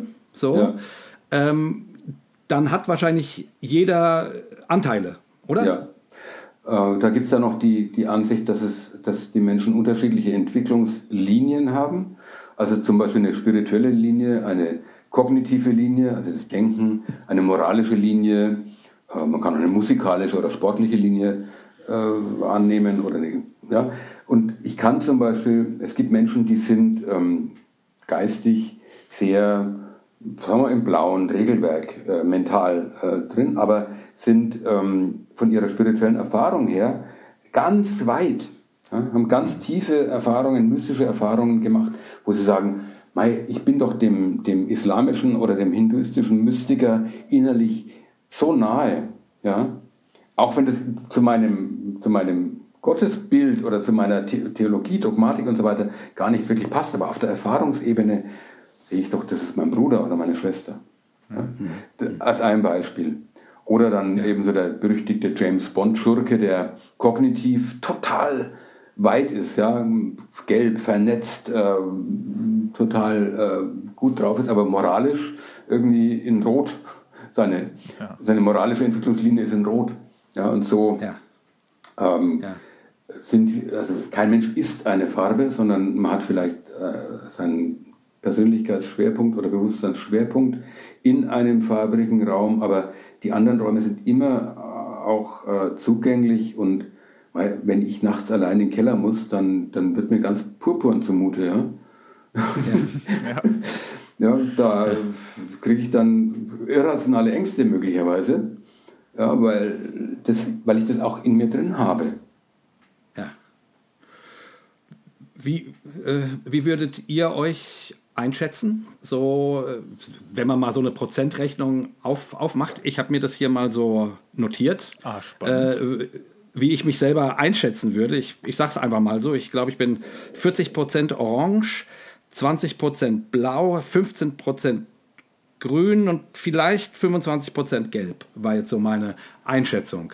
Ähm, wobei jetzt, wenn du den Mystizismus äh, bei grün verortest, dann müsste man vielleicht das austauschen. Also vielleicht ist dann, ist dann bin ich doch äh, grüner, als ich denke, sozusagen. Mhm. Ähm, also das war so meine Einschätzung. Ne? Viel Orange, doch mehr Blau, als ich gedacht hätte, wenn ich drüber nachdenke. Und eben, genau, grün und gelb so äh, auch noch im, im, hm. äh, in, in Anteilen ja. sozusagen. Puh, also das so habe ich, hab ich so noch nie mehr überlegt. Also ich, ich sage immer, also ich bin, ich ticke, glaube ich, in, in weiten Teilen ziemlich grün und habe äh, so meinen, habe einen Fuß im Gelben. Ja, mhm. also vor allem kognitiv und aber auch spirituell, glaube ich, ist da so ja, das ist, da ist, denke ich schon, dass ich, dass ich einiges an Gelb äh, integriert habe mittlerweile. Blau habe ich natürlich in mir drin, aber das ist nicht mehr so sehr wirksam. Also manchmal bestehe ich dann auf Regeln oder so, dann merke ich, hoppla, da ist schon noch blau wirksam. Und ähm, Orange habe ich auch ziemlich viel, weil ich bin, glaube ich, ein, die meiste Zeit ein relativ vernünftiger Mensch und äh, ja. Aber ich glaube, dass mein größter Persönlichkeitsanteil im, im Grünen ist, mhm. äh, mit unten oder in der Mitte relativ viel Orange und eben so ein bisschen nach Gelb hinein. Mhm. Ja. Und du, Marco? Äh, boah, ich glaube ein bisschen so ähnlich. Also ich würde sagen, so ähm, was so die, die, äh, die religiöse Prägung angeht, die war bei mir ziemlich blau, ähm, aber alles andere natürlich auch sehr orange irgendwie. Und ähm, da ist bestimmt auch noch viel von da, von dem, von dem Blauen bestimmt auch noch, äh, wahrscheinlich sogar mehr, als ich mir selber eingestehen möchte. Aber äh, ich würde schon denken, ähm, ziemlich, weiß ich, ich kann es in Prozentgrad nicht sagen, aber schon, schon sehr grün, glaube ich. Was ich bei, äh, bei Gelb total mhm. interessant finde. Ähm, das, das habe ich, ist mir jetzt nochmal so aufgegangen, als ich auch dein Buch gelesen habe. Das findet schon an vielen Stellen Sprache für was, wo ich so gedacht habe, das habe ich mir eigentlich als sehr junger Mensch schon gewünscht, dass das mhm. so sein könnte, hätte das aber gar nicht irgendwie benennen oder ausdrücken können. Also das ist irgendwie so eine ganz diffuse äh, Sehnsucht, dass das möglicherweise eine Möglichkeit wäre, wie es funktioniert. Irgendwie so schon als weiß ich nicht, so als Antithese zu dem Blauen vielleicht. Ja. Also so, so mal zwei Dinger übersprungen irgendwie. Also das ist, mhm. das, das war so eine Entdeckung irgendwie. Auch gerade, ähm, kommen wir vielleicht später noch zu, als du dann so die, äh, die Auswirkungen auch so beschreibst, ne, wenn es um Jesus geht und um Erlösung und, äh, und das alles mhm. und, und äh, äh Tod und Leben und Himmel ja. und Hölle und das alles. Mhm.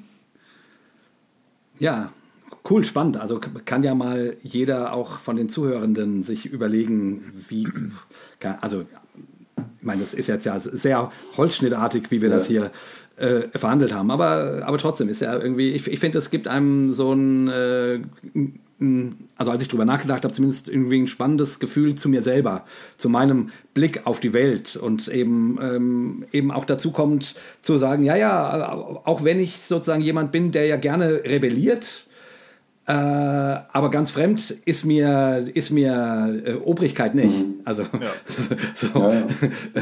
ähm, und zwar auch nicht nur im Sinne von der Ort, gegen den ich rebellieren muss, sondern auch im Sinne von, naja, ich suche schon nach der Wahrheit mhm. irgendwo. Ja. So, ne, da, da merke ich dieses Blaue äh, eben sehr, sehr stark. Äh, vielleicht, noch, vielleicht noch einen letzten Baustein, äh, den man, der gut ist zu wissen. Ähm, die, das ganze äh, System pendelt immer zwischen ich und wir. Mhm. Also zwischen ja, Individualismus und, und Kollektivorientierung. Ja.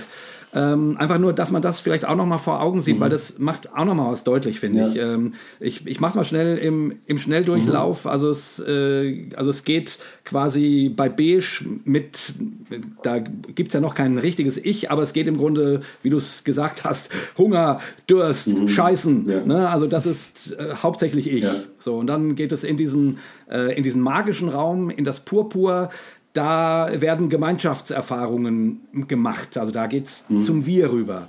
Äh, dann kommt die rote Energie, die wieder sehr äh, darauf ist, aus es zu siegen und zu besiegen und, und genau, und das Ich äh, mhm. stark zu machen. So. Ja. Also da sind wir wieder beim, beim Ich. Und die blaue Energie ist dann eben die kollektive Gegenenergie, mhm. die sagt, nee, nee, nee, nee, wir müssen das jetzt alles ein bisschen ordnen, sonst, sonst gehen wir unter.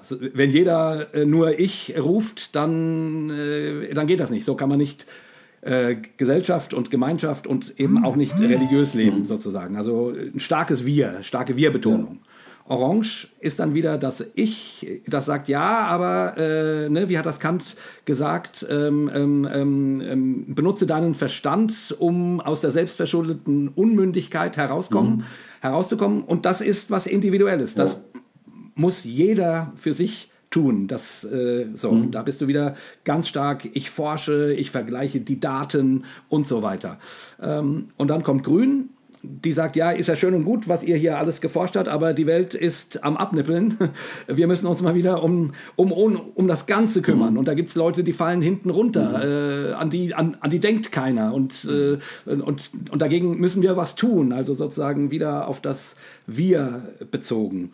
Und jetzt kommt dann sozusagen Gelb. Äh, das ist dann wieder eher eine individual, äh, individuell orientierte ja. Energie.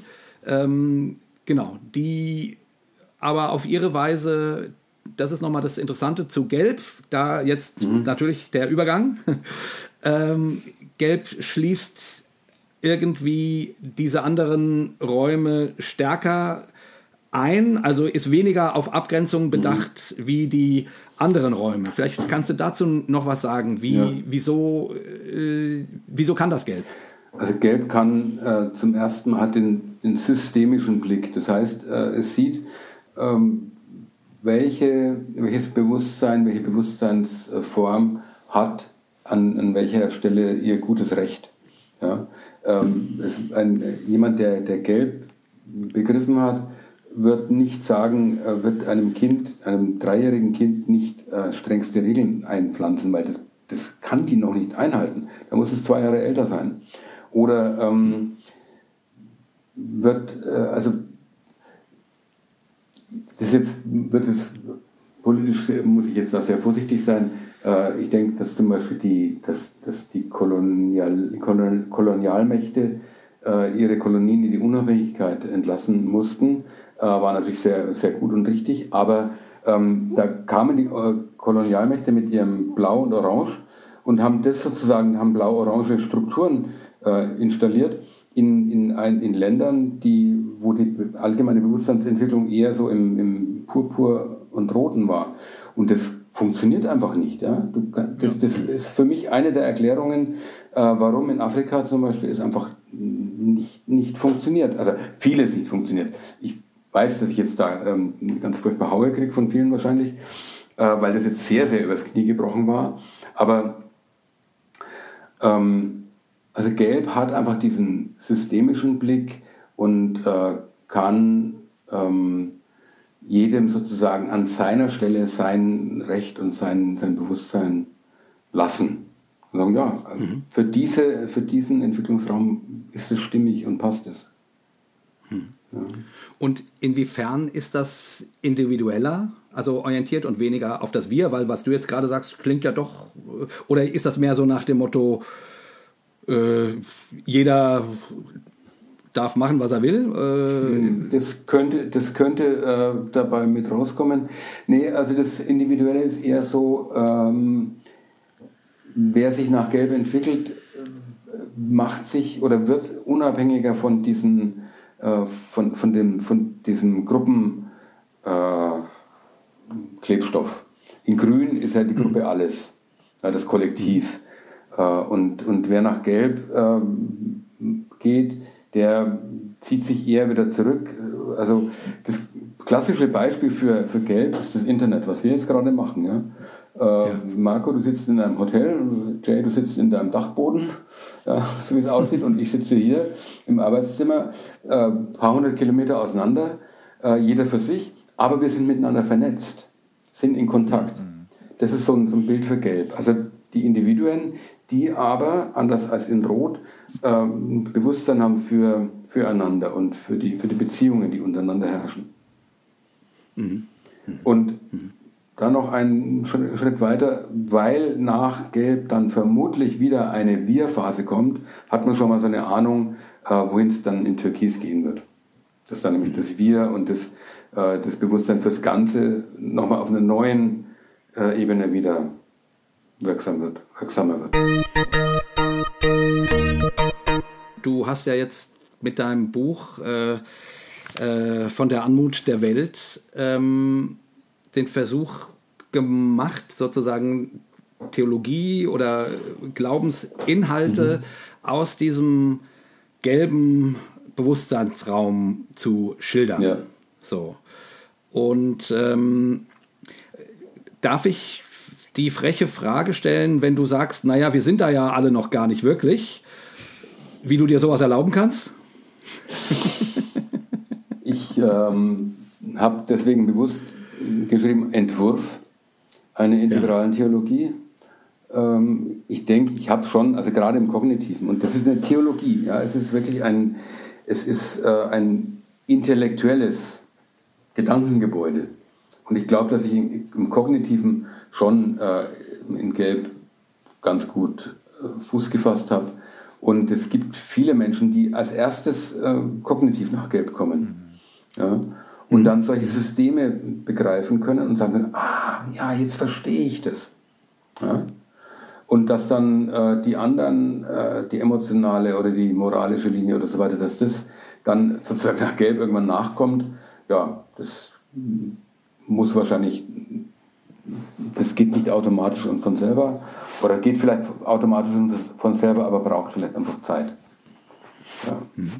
Und ich würde ja auch denken, das, was du unternimmst in dem Buch, ist ja nicht einfach nur zu sagen, schaut mal, Freunde, das ist jetzt hier äh, der Entwurf einer gelben Theologie, sondern ich empfinde das sehr stark als eine, als, äh, eine große Übersetzungsleistung, was du da tust, ja. weil du nimmst im Grunde ja Begriffe und du, äh, und ich finde, man spürt dir da auch sehr dein Seelsorgersein ab, weil du das äh, sehr behutsam machst, weil du ganz vieles äh, auch wiederholst und immer noch mal neu ansetzt und sagst, guck mal, bis hierhin sind wir jetzt gegangen, kommen wir gehen mal noch eins weiter und du nimmst ja so, so die Kernbegriffe, ähm, was ist überhaupt Gott? Kann man überhaupt Gott sagen? Schöpfung, äh, Jesus Christus, ähm, Erlösung, was auch immer. Diese ganzen Sachen ähm, nimmst du ja und übersetzt die sozusagen ähm, in diese in diese gelbe Phase, in diese gelbe in diesen gelben Raum rein. Wie könnte mhm. man als Mensch, der jetzt in diesem Raum lebt, wie könnte was könnte man mit diesen Begriffen überhaupt noch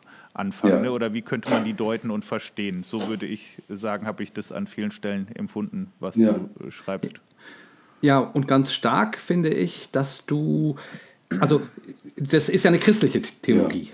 So, also du, äh, ich meine, man könnte jetzt ja sagen, äh, okay, warum überhaupt noch christlich über Gott nachdenken, mhm. sozusagen. Ja, Aber stimmt, das äh, ist, dir, ist dir wichtig, ähm, sozusagen. Ähm, und ich, ich finde das sehr nett, weil du sozusagen einem immer erstmal schilderst, wie Theologie bisher gedacht wurde oder, oder wo das herkommt. Und das sind dann eben, also wie die blauen theologischen Glaubensbekenntnisse funktionieren und was die beinhalten und auf welche Schriftstellen sich das stützt und so weiter. Und dann zeigst du daran eben auch die problematischen Seiten und kommst dann darüber äh, jetzt eben zu Neuformulierungen. Mhm. Und, aber ich finde das sehr gut. Du, du, du, du haust das nicht, nicht ins Nichts rein. So, äh, ich habe mir mal gedacht, wir machen das mal so und so. Ja. Sondern, ne, da, du, du gehst einen Weg. Mhm. Und der, und der, du bist dir deiner christlichen Tradition bewusst, ja. sozusagen. Das gefällt mir, ja. das gefällt meinem blauen Anteil, sozusagen. Also der äh, ganze Aufbau ist ja blau.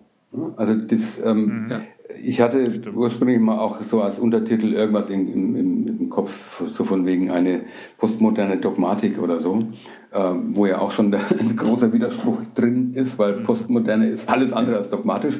Aber Dogmatik jetzt als, als, als Gattung, es gibt einfach Lehrbücher, die heißen Dogmatik, äh, christliche Dogmatik oder evangelische Dogmatik und das sind Bücher, die eben, wie du es, Marco, gesagt hast, äh, die Hauptstücke des christlichen Glaubens nacheinander behandeln. Also Gott, ja. ähm, Schöpfung, ähm, Jesus, Christus, Mensch, Sünde, Erlösung, äh, die letzten Dinge und noch ein bisschen Ethik. Ja? Das ist so der klassische Aufbau einer, einer christlichen Dogmatik. Und ähm, das habe ich ja auch mal studiert und habe darin äh, Examen gemacht. Und das ist für mich schon auch so ein Raster, äh, in dem ich, dass ich auch so an, an, mein, an mein Glauben und an mein Weltverständnis anlegen kann. Und mein Anliegen war es eben zu sagen, hm, wenn, wenn die Bewusstseinsentwicklung weitergeht, dann sind diese ganzen Begriffe äh, wie Gott wie, oder wie Christus oder wie äh, Sünde und Erlösung, äh, die, die fallen nicht einfach weg, sondern die werden anders gefüllt. Und das war mein, mein Anliegen da, für mich erstmal und dann eben auch für Leserinnen und Leser, äh, eine Sprache zu entwickeln, wie äh, diese klassischen äh, dogmatischen Topoi, wie man sagt, diese Themen, wie man die eben in einer, in einer gelben, integralen, postmodernen Weise ähm, durchbuchstabieren kann. Ich glaube, am meisten ähm, Schwierigkeiten kriegen unter Umständen Menschen mit einem blauen Hintergrund äh, bei den beiden Themenbereichen ähm, Jesus Christus und Kreuz und äh, Erlösung sozusagen. Ähm, weil du äh, weil klassischerweise eben vor allen Dingen betont wird, Jesus war ganzer Mensch, äh, ganzer Gott. Also sozusagen die, die, die, die, Einzigartigkeit von Jesus mhm. betont wird. Ja. Ähm, und, äh, und bei Erlösung wird gesagt, ja, der Mensch muss vor der Hölle bewahrt werden, mhm. deswegen muss Jesus sterben und so weiter. Und da kommst du ja ein bisschen auf andere ja naja, ich, ich würde ja gar nicht sagen auf komplett andere, aber auf weiterentwickelte Gedanken. Vielleicht so. Ähm, vielleicht erzähl uns doch mal kurz ein bisschen, was du darüber ja. denkst. Also zunächst mal, ähm, mir ist der historische Jesus sehr wichtig, äh, mit seiner Reich Gottes Botschaft und mit der Botschaft der Nächstenliebe und so. Ähm, und mir ist der Christus ähm, auch sehr wichtig und das ist für mich hm, Jesus Christus äh, bezeichnet die zwei, sagen wir mal, zwei hm, Betrachtungsweisen dieser historischen Gestalt. Ähm, der Christus ist ja, hm, also Christus ist ja nicht der Nachname von Jesus, ne? so wie J. Friedrichs, äh, Jesus Christus oder so. Ähm, sondern Christus ist ein, ist ein Titel, das wissen wahrscheinlich auch alle, heißt Messias, der Gesalbte, der König, der Gekrönte ähm, und ist ein Hinweis darauf, also bei Paulus dann vor allem, äh, dass Christus eben göttlicher Natur ist. Und dann kommt diese berühmte Geschichte aus dem Philipperbrief, er, der in göttlicher Gestalt war, nahm es nicht wie einen Raub, Gott gleich zu sein, sondern er erniedrigte sich selbst und wurde den Menschen gleich und äh, erniedrigte sich bis zum Tod, zum Tod am Kreuz. So, also das ist die, die Bewegung, die äh, der christlichen Dogmatik zugrunde liegt und das lasse ich durchaus gelten. Ja? Ja. Äh, für mich ist ganz wichtig, dass äh, in Jesus Christus, in dem Menschen Jesus, in dem göttlichen Christus, dieses, wie es die alte Kirche gesagt hat, zwei Naturen sind. Eine göttliche und eine menschliche Natur. Also das finde ich ein ganz, äh, ein, eine ganz große denkerische Leistung, die damals so im, in den ersten drei, vier Jahrhunderten äh, vollzogen worden ist von den damaligen Theologen. Mit viel Streit und viel gegenseitige Verfluchung und Verbannung und so weiter. Aber ähm, das Ergebnis ist, ich, wirklich genial. Diese sagen, ganz ähnlich wie heute die Physiker vom Licht sagen, ja, ähm, Welle und Teilchen, so sagen die äh, alten Theologen, Christus ist ganzer Mensch, sterblich und endlich und begrenzt auf diese 30 Jahre dort an diesem bestimmten Ort. Und Jesus Christus ist ganzer Gott, unendlich, ewig, unsterblich.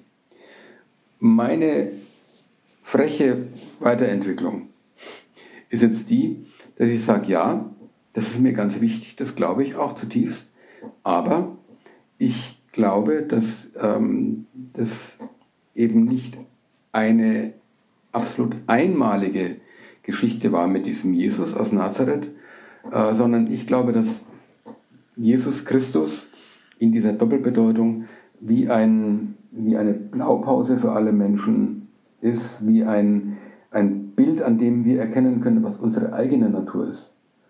Und ich weiß, dass es da vielen die Schuhe auszieht und das ist auch ein Punkt, wo meine blauen Anteile immer noch äh, kräftig rebellieren, wenn ich das so sage. Aber letztlich komme ich nicht umhin zu sagen, jeder Mensch ähm, hat eben eine menschliche und eine göttliche Natur. Wobei man ich gleich dazu sagen muss, ähm, dass diese göttliche Natur sehr gut versteckt ist. Unter, unter meinem Charakterpanzer, unter meinem Ego, meiner Egozentrik, meinen äh, falschen Idealen, unter meinem falschen Selbstbild, unter dem, was klassischerweise dann als die Sünde bezeichnet wird. Ja. Genau, also das ist, das ist ein Punkt, wo ich tatsächlich ähm, die klassische christliche Dogmatik in einer Weise auslege, ähm, die meiner Meinung, meiner Überzeugung nach auch schon in ihr angelegt ist, aber ich ziehe die Linie ein bisschen weiter aus. Genau, und jetzt wäre meine Rückfrage, also ich spiele jetzt einfach mhm. mal äh, Anwalt des Anwalt des blauen ja. Teufels, ja. Ähm, ähm, Oder des roten. und Nee, äh, nee, nicht das Roten. Das ist, ist, ist, ist, sind blaue Fragen, mhm. die ich stelle. Äh, wozu braucht man das? Reicht es nicht, dass, dass Jesus Christus äh, der vom Himmel gekommene Gottessohn ist, äh, für uns gestorben und wenn ich an ihn glaube, werde ich mit Gott verbunden und äh, also wozu, wozu braucht es heute da eine Neuformulierung? Also wenn es dir reicht, ist völlig in Ordnung bleib dabei, ich will dich davon nicht abbringen, würde ich zu dem blauen Kern in dir jetzt sagen. Ja? Es, ist, also, es geht mir nicht darum, irgendwie Jünger zu machen oder Beute zu machen oder, oder Leute zu bekehren. Gar nicht. Äh, ich habe nur, also es gibt so ein Schlüsselerlebnis, das ich da, da in dem Zusammenhang ganz gern erzähle. Ich war mal ähm, bei einem Verein zu Gast, die haben so Gestalt auf, auf, einer katholischen, auf, auf, einer katholischen Basis haben die Gestaltpädagogik gelehrt und Kurse gemacht, Seminare gemacht, Ausbildungen gemacht. Und die haben waren in der Krise, da, die haben ihre Kurse nicht mehr vollgekriegt und haben selber nicht mehr so richtig gewusst, was wollen wir eigentlich, wer sind wir eigentlich. Und dann haben sie mich eingeladen, um ihnen das Gott 9.0 zu erklären und mit ihnen gemeinsam zu schauen, wo sind sie denn gerade. Und dann habe ich irgendwann, nachdem ich das System vorgestellt hatte, habe ich unter anderem einige Fragen gestellt. Und eine Frage war, was sind denn bei euch die Tabus? Worüber darf nicht gesprochen werden? Und dann ist eine dieser Frauen da herausgeplatzt und hat gesagt, worüber hier nicht gesprochen werden darf in diesem katholischen Rahmen oder überhaupt in diesem Rahmen ist, ähm, dass diese Einmaligkeit von Christus und sind wir, haben wir nicht alle äh, irgendwie den Gott in uns? Und plötzlich haben alle genickt und gesagt, ja, ja, ja, das ist es doch.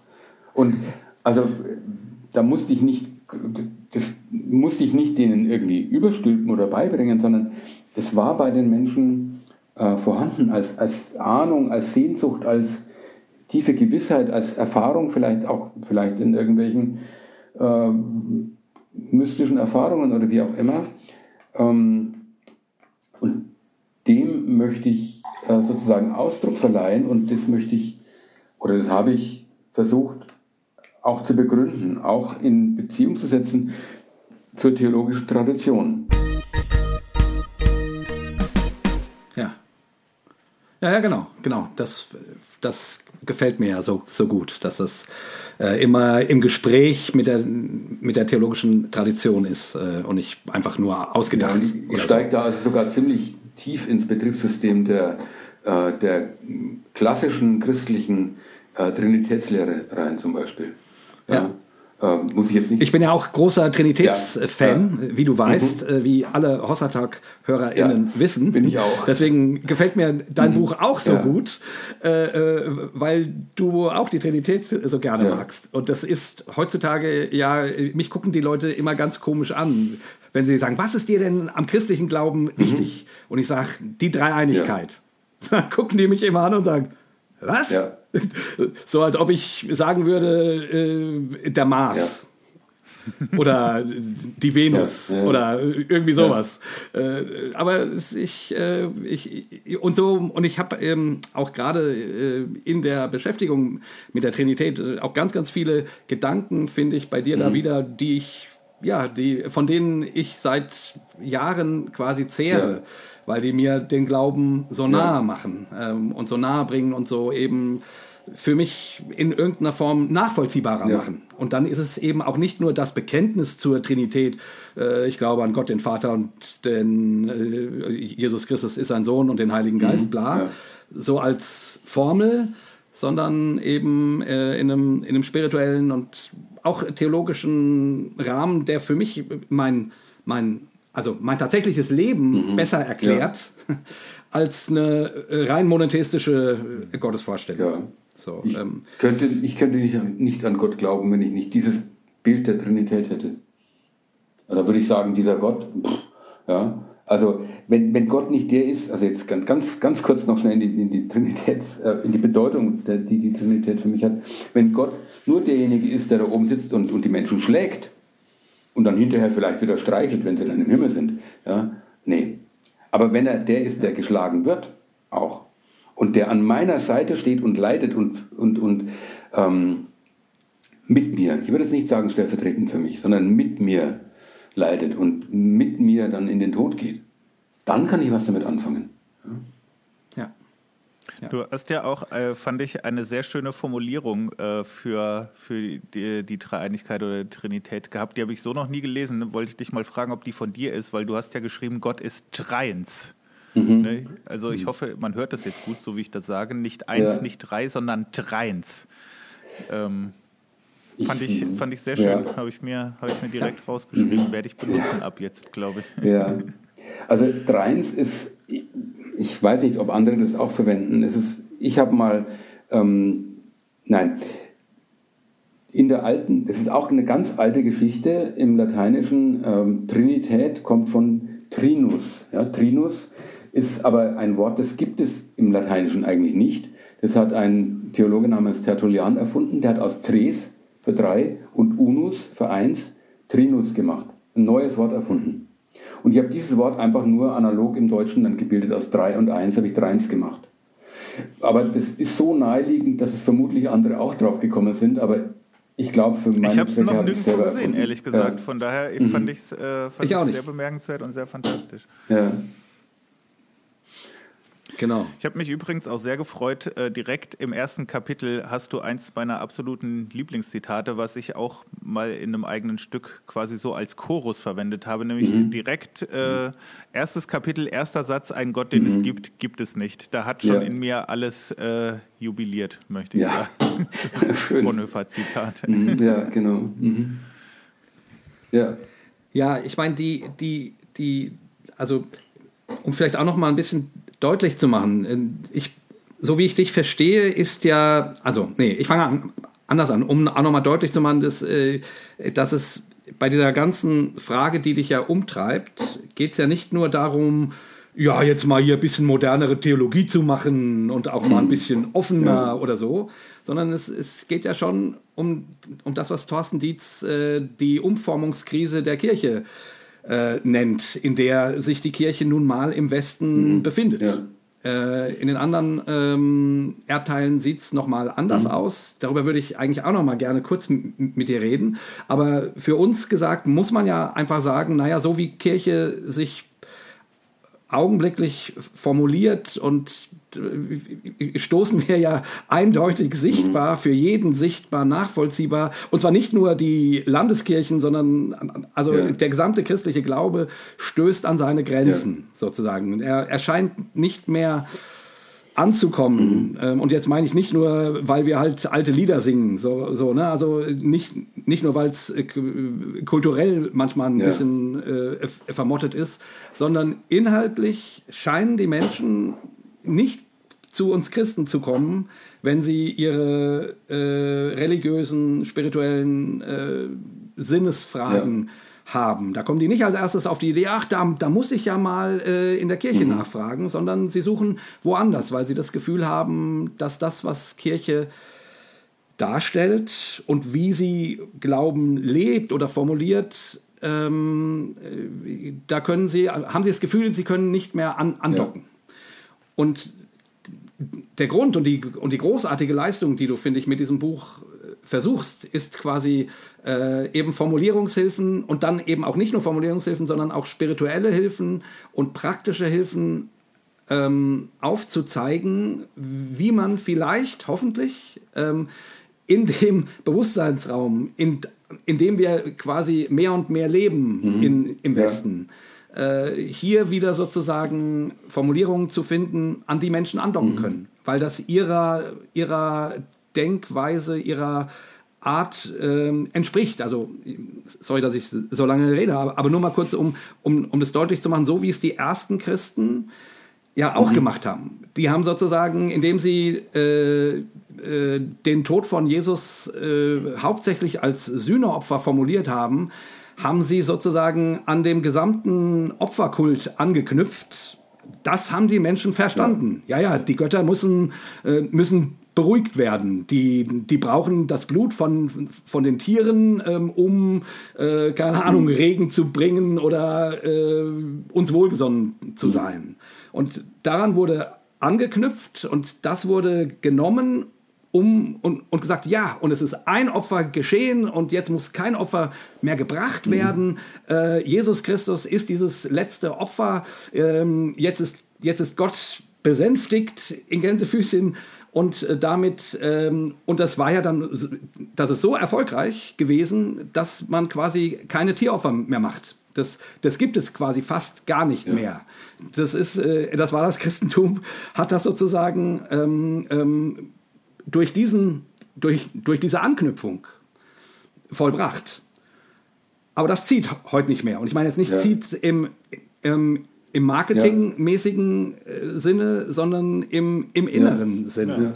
Die Leute können mit der Vorstellung äh, des Sühneopfers nicht mehr viel anfangen. Nee, genau. So, und Genau. Und deswegen finde ich das so wichtig, was du machst. Obwohl ich äh, nach wie vor sagen würde, in der Kirche gibt es weiterhin Platz für dieses Modell des Sühneopfers und das Bild des Sühneopfers. Ich würde, also ich würde nicht so weit gehen, dass ich sage, das wird abgeschafft. Das geht ja gar ja. nicht. Quasi 2000 Jahre äh, Theologiegeschichte macht man ja nicht hinfällig. Mhm.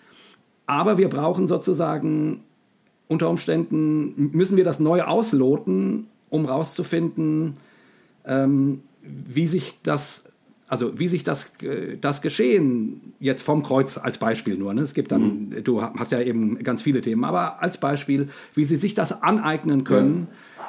verständlich machen können äh, und daraus eben Kraft und Leben äh, ziehen können, so dass sozusagen, äh, ja, äh, dass das, ähm, ähm, dass sie dazu einen Zugang mhm. finden. Ja. Habe ich das richtig formuliert? Ist es so ungefähr wie, äh, oder habe ich dir jetzt hier zu viel?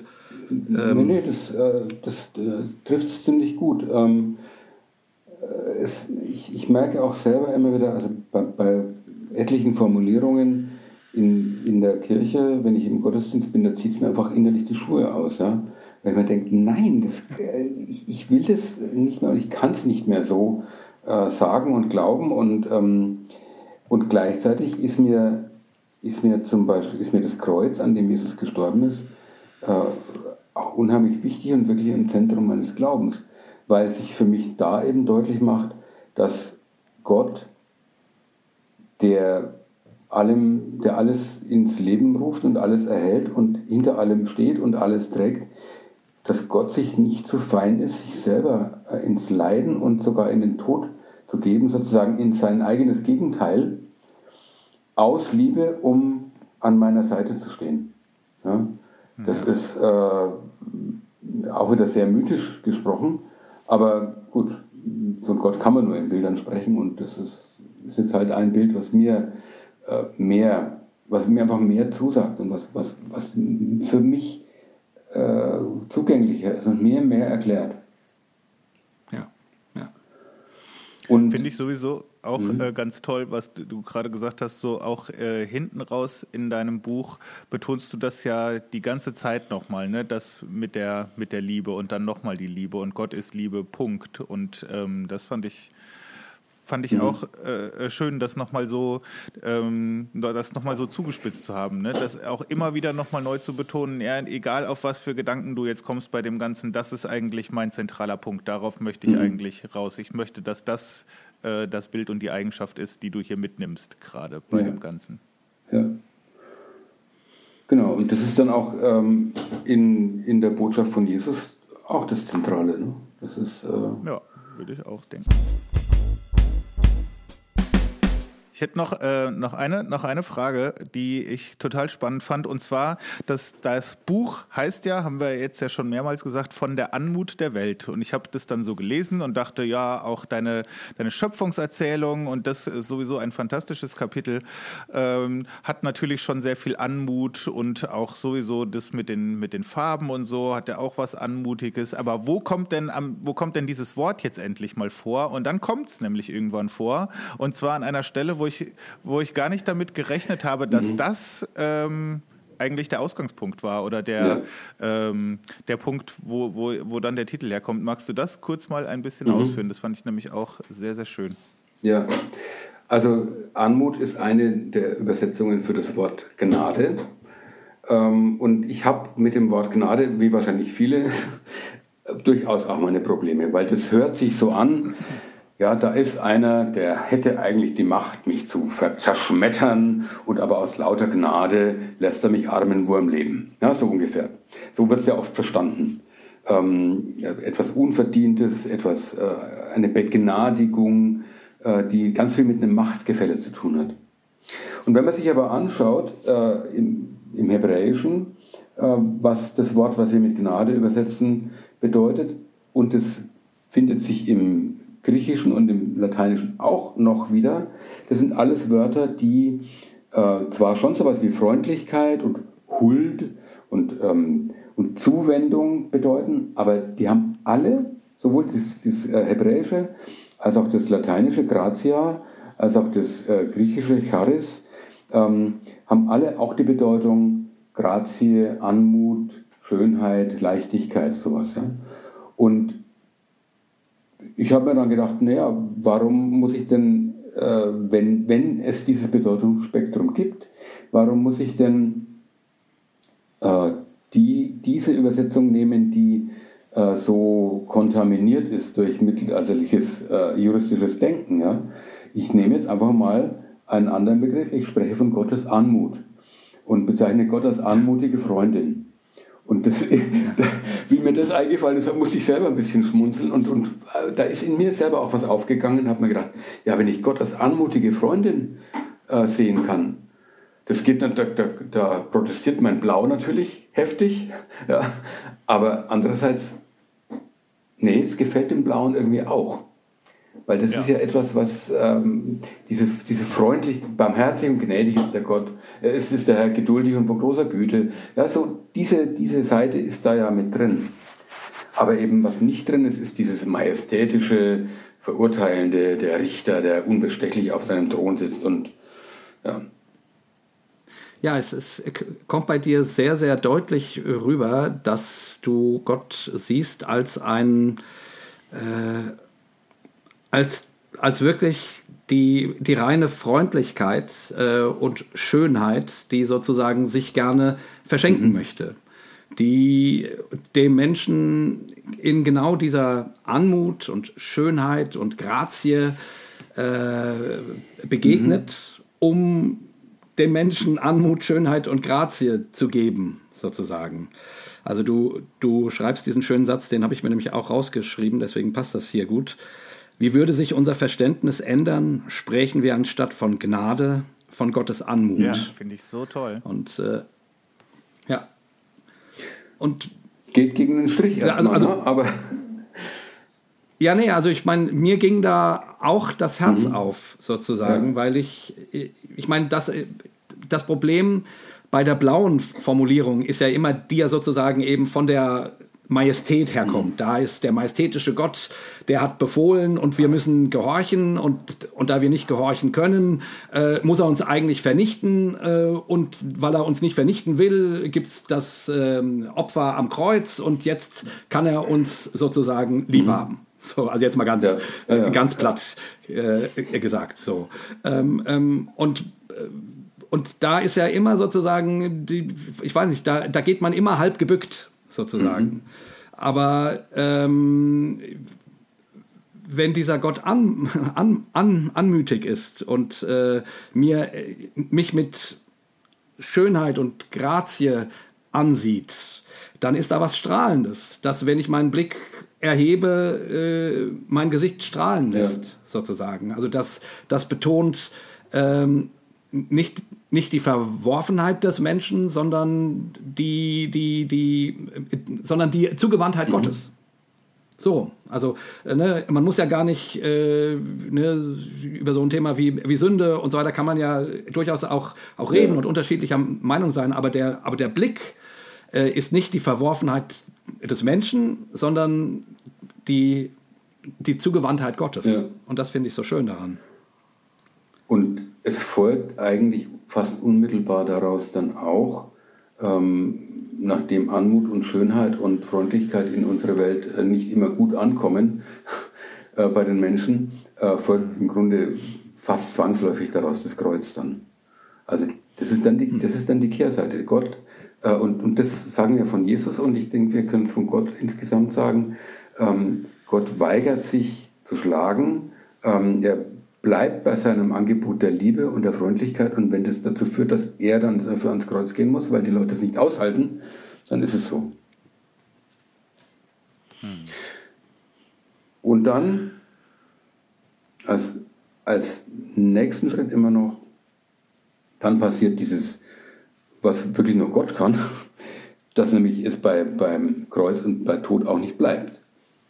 Dann passiert plötzlich Auferstehung und wir wissen überhaupt nicht wie und was und so, aber wir, wir können im Glauben bekennen und in der Erfahrung vielleicht das auch nachvollziehen teilweise, dass eben, ähm, wer ist das im Kirchenlied, Kreuz und Elende hat, das, das hat ein Ende. also es wird, ähm, es, es kommt dann wieder der Umschlag ins Leben und am Ende siegt das Leben. Ich fürchte, wir müssen so langsam äh, mal den Deckel drauf machen. Ich wollte aber kurz noch eine Sache sagen, ähm, jetzt völlig unabhängig von dem, was wir gerade gesagt haben, über die ich mich persönlich sehr gefreut habe. Das ist, glaube ich, ein Zitat, das werde ich mir ausdrucken äh, und über meinen Schreibtisch hängen. ähm, das ist aus dem, aus dem Teil, ähm, wo du über, über die Schöpfungsgeschichte und Mythen überhaupt mhm. äh, und sowas schreibst. Ähm, und überhaupt, wie spricht man überhaupt von Gott? Können wir von Gott sprechen? Nein, können wir eigentlich nicht und so weiter und so fort ähm, unterschreibst du. Und gerade von Gott lässt sich angemessen eigentlich nur poetisch sprechen, in Mythen, mhm. Hymnen, Psalmen, Gebeten, Liedern und Geschichten. Und dann ein bisschen weiter unten, vielleicht gäbe es viel weniger Religionsstreitigkeiten, Religionskriege gar, wenn es weniger Theologie gäbe, wenn wir stattdessen mehr Theopoesie betrieben, einander mhm. einfach Geschichten erzählten und Lieder vorsingen. Mhm. Ähm, Vielen Dank für diesen Satz. Das hat mich sehr gefreut. sehr gerne. ja. mhm. ja, sehr gut. Und ich meine, auch da kann man schön äh, quasi von diesem Spiral äh, Dynamics Gedanken her an, anknüpfen. Also ich würde mal behaupten, Blau denkt in der Regel, wenn es von Gott spricht, dass es über Gott spricht. Mhm. In Gelb ist irgendwie deutlich geworden, äh, dass wir, wenn wir über Gott sprechen, immer nur über unsere Vorstellung von Gott sprechen.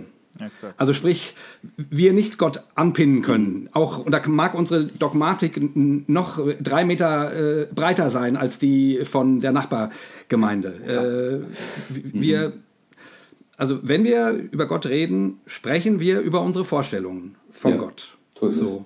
Und dann, und dann ist es natürlich und das heißt natürlich nicht, dass jede Vorstellung von Gott äh, richtig ist oder Substanz hat, oder, aber, es, aber es ist erstmal der Ausgangspunkt von uns allen. Und das müssen wir dann, und das ist ja dann auch sozusagen die Leistung von christlicher Theologie, dass sie miteinander ins genau. Gespräch kommt, um, um miteinander äh, sich auf den Weg zu machen.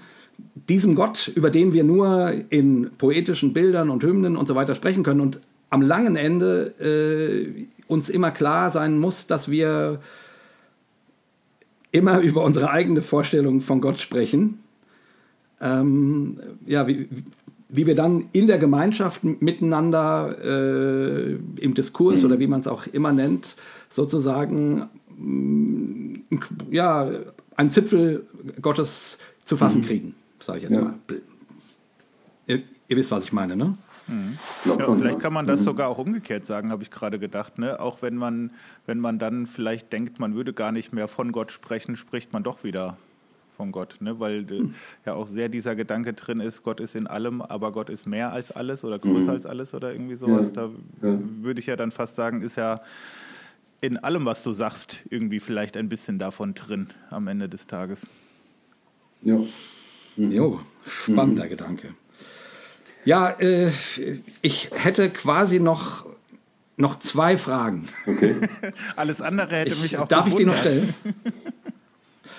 Also zum einen, warum ist das Christentum keine Erlösungsreligion? Das schreibst du so und da zieht sich ja dem blauen Zuhörer erstmal äh, was durch. Herr, Moment mal.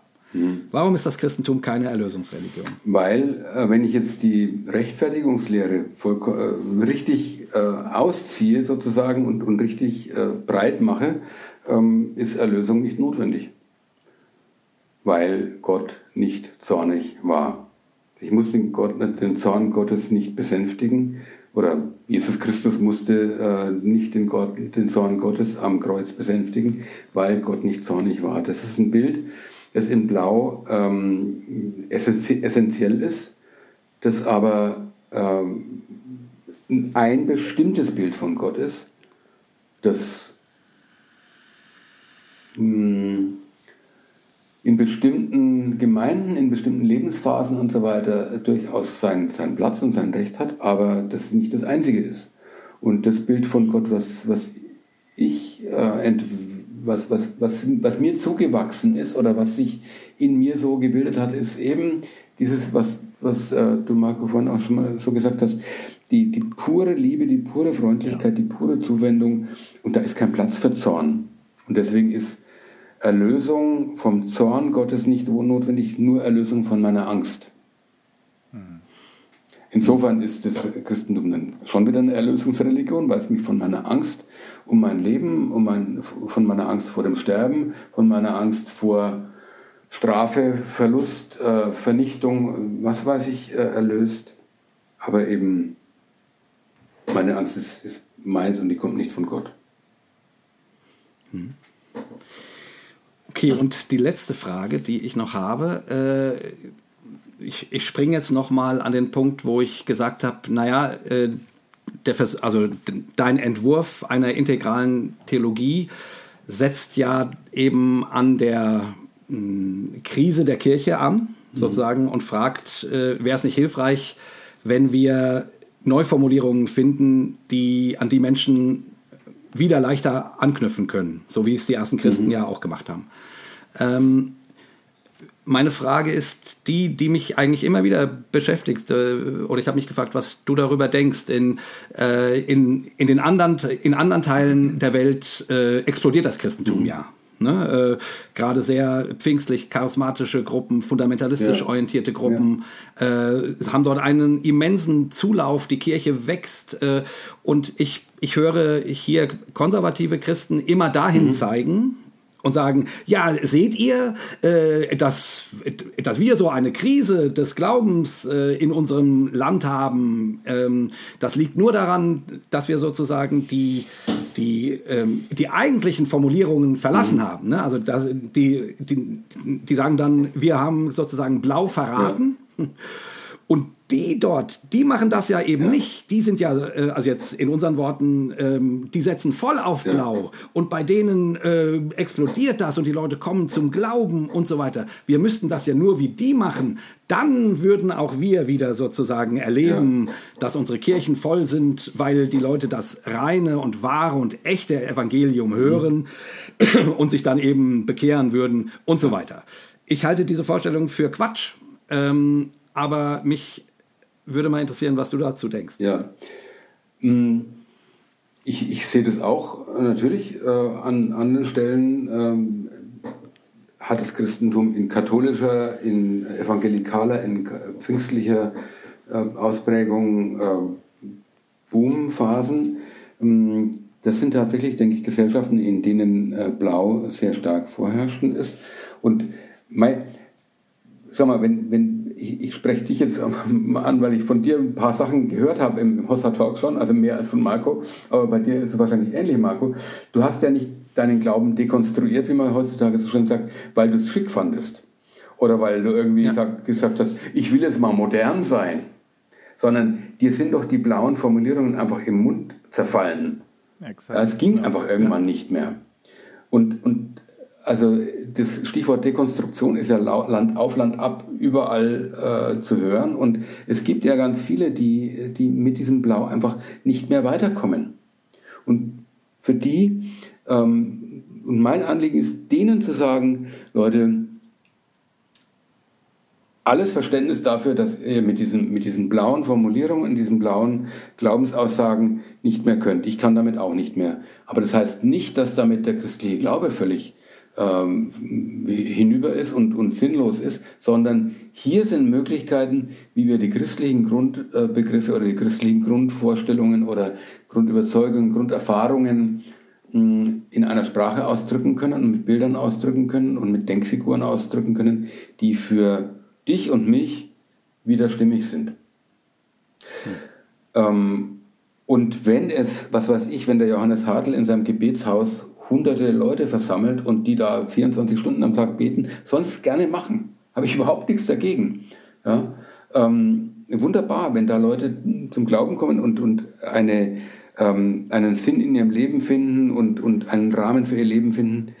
Nur wenn jemand dort irgendwann an die Grenze kommt und sagt, na, 24 äh, Stunden nur beten und, und in diesen Bildern und mit diesen Formulierungen und irgendwie kann ich das nicht mehr, dann äh, möchte ich nicht, dass solche Menschen dann ins, ins Nirvana driften und sagen, pff, ich war mal Christ, aber das ist ja alles Quatsch, sondern mein Anliegen ist tatsächlich zu sagen, nee, du kannst Christ bleiben. Formulier, versuch mal die Formulierung. Ja? ja. Hm. So. Ich weiß nicht, ob das jetzt eine Antwort auf deine Frage war, aber. Ja, ja, zum Teil. Also ich, äh, aber würdest du sagen, quasi äh, für die anderen also für die, das klingt ja immer so, als sei man weiterentwickelt als die an, als ein anderer Erdteil und so. Und das ist eigentlich blöde. Aber meinst du, dort steht sozusagen eine ähnliche Entwicklung wie hier im Westen äh, noch an? Oder könnte sich das dort auch ganz anders entwickeln? Es ist schwer zu sagen. Also ich bin, ich bin etwas skeptisch gegenüber der äh, Idee, dass diese Entwicklung durch die Stufen oder durch die Räume äh, so eine Zwangsläufigkeit hat. Es gibt auch, es ja. gibt auch Rückschritte und es gibt auch äh, Kreisbewegungen und so weiter.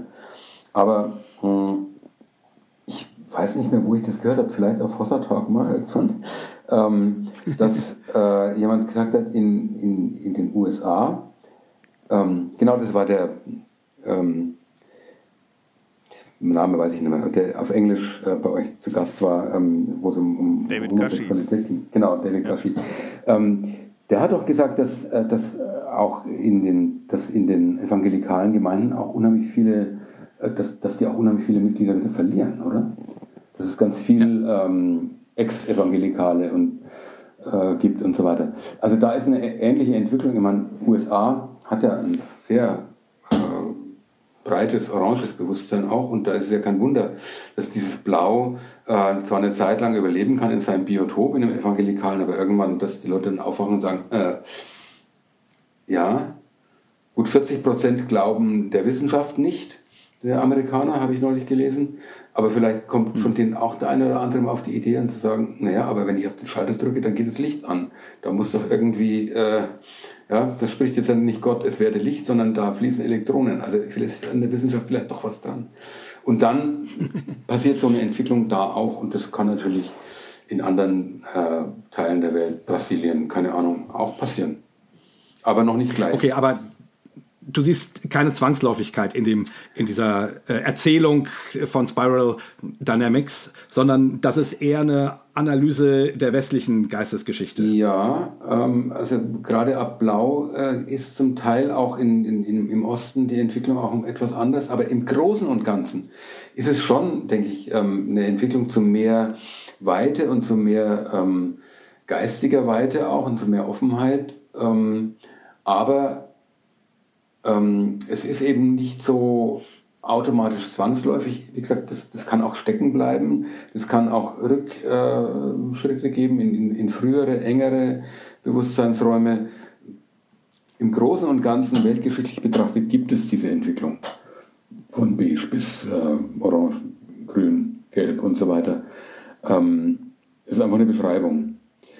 Und ich glaube, dass da schon so ein, so ein evolutionärer Impuls auch da ist, der, der diese Entwicklung vorantreibt. Aber der ist nicht hundertprozentig unwiderstehlich.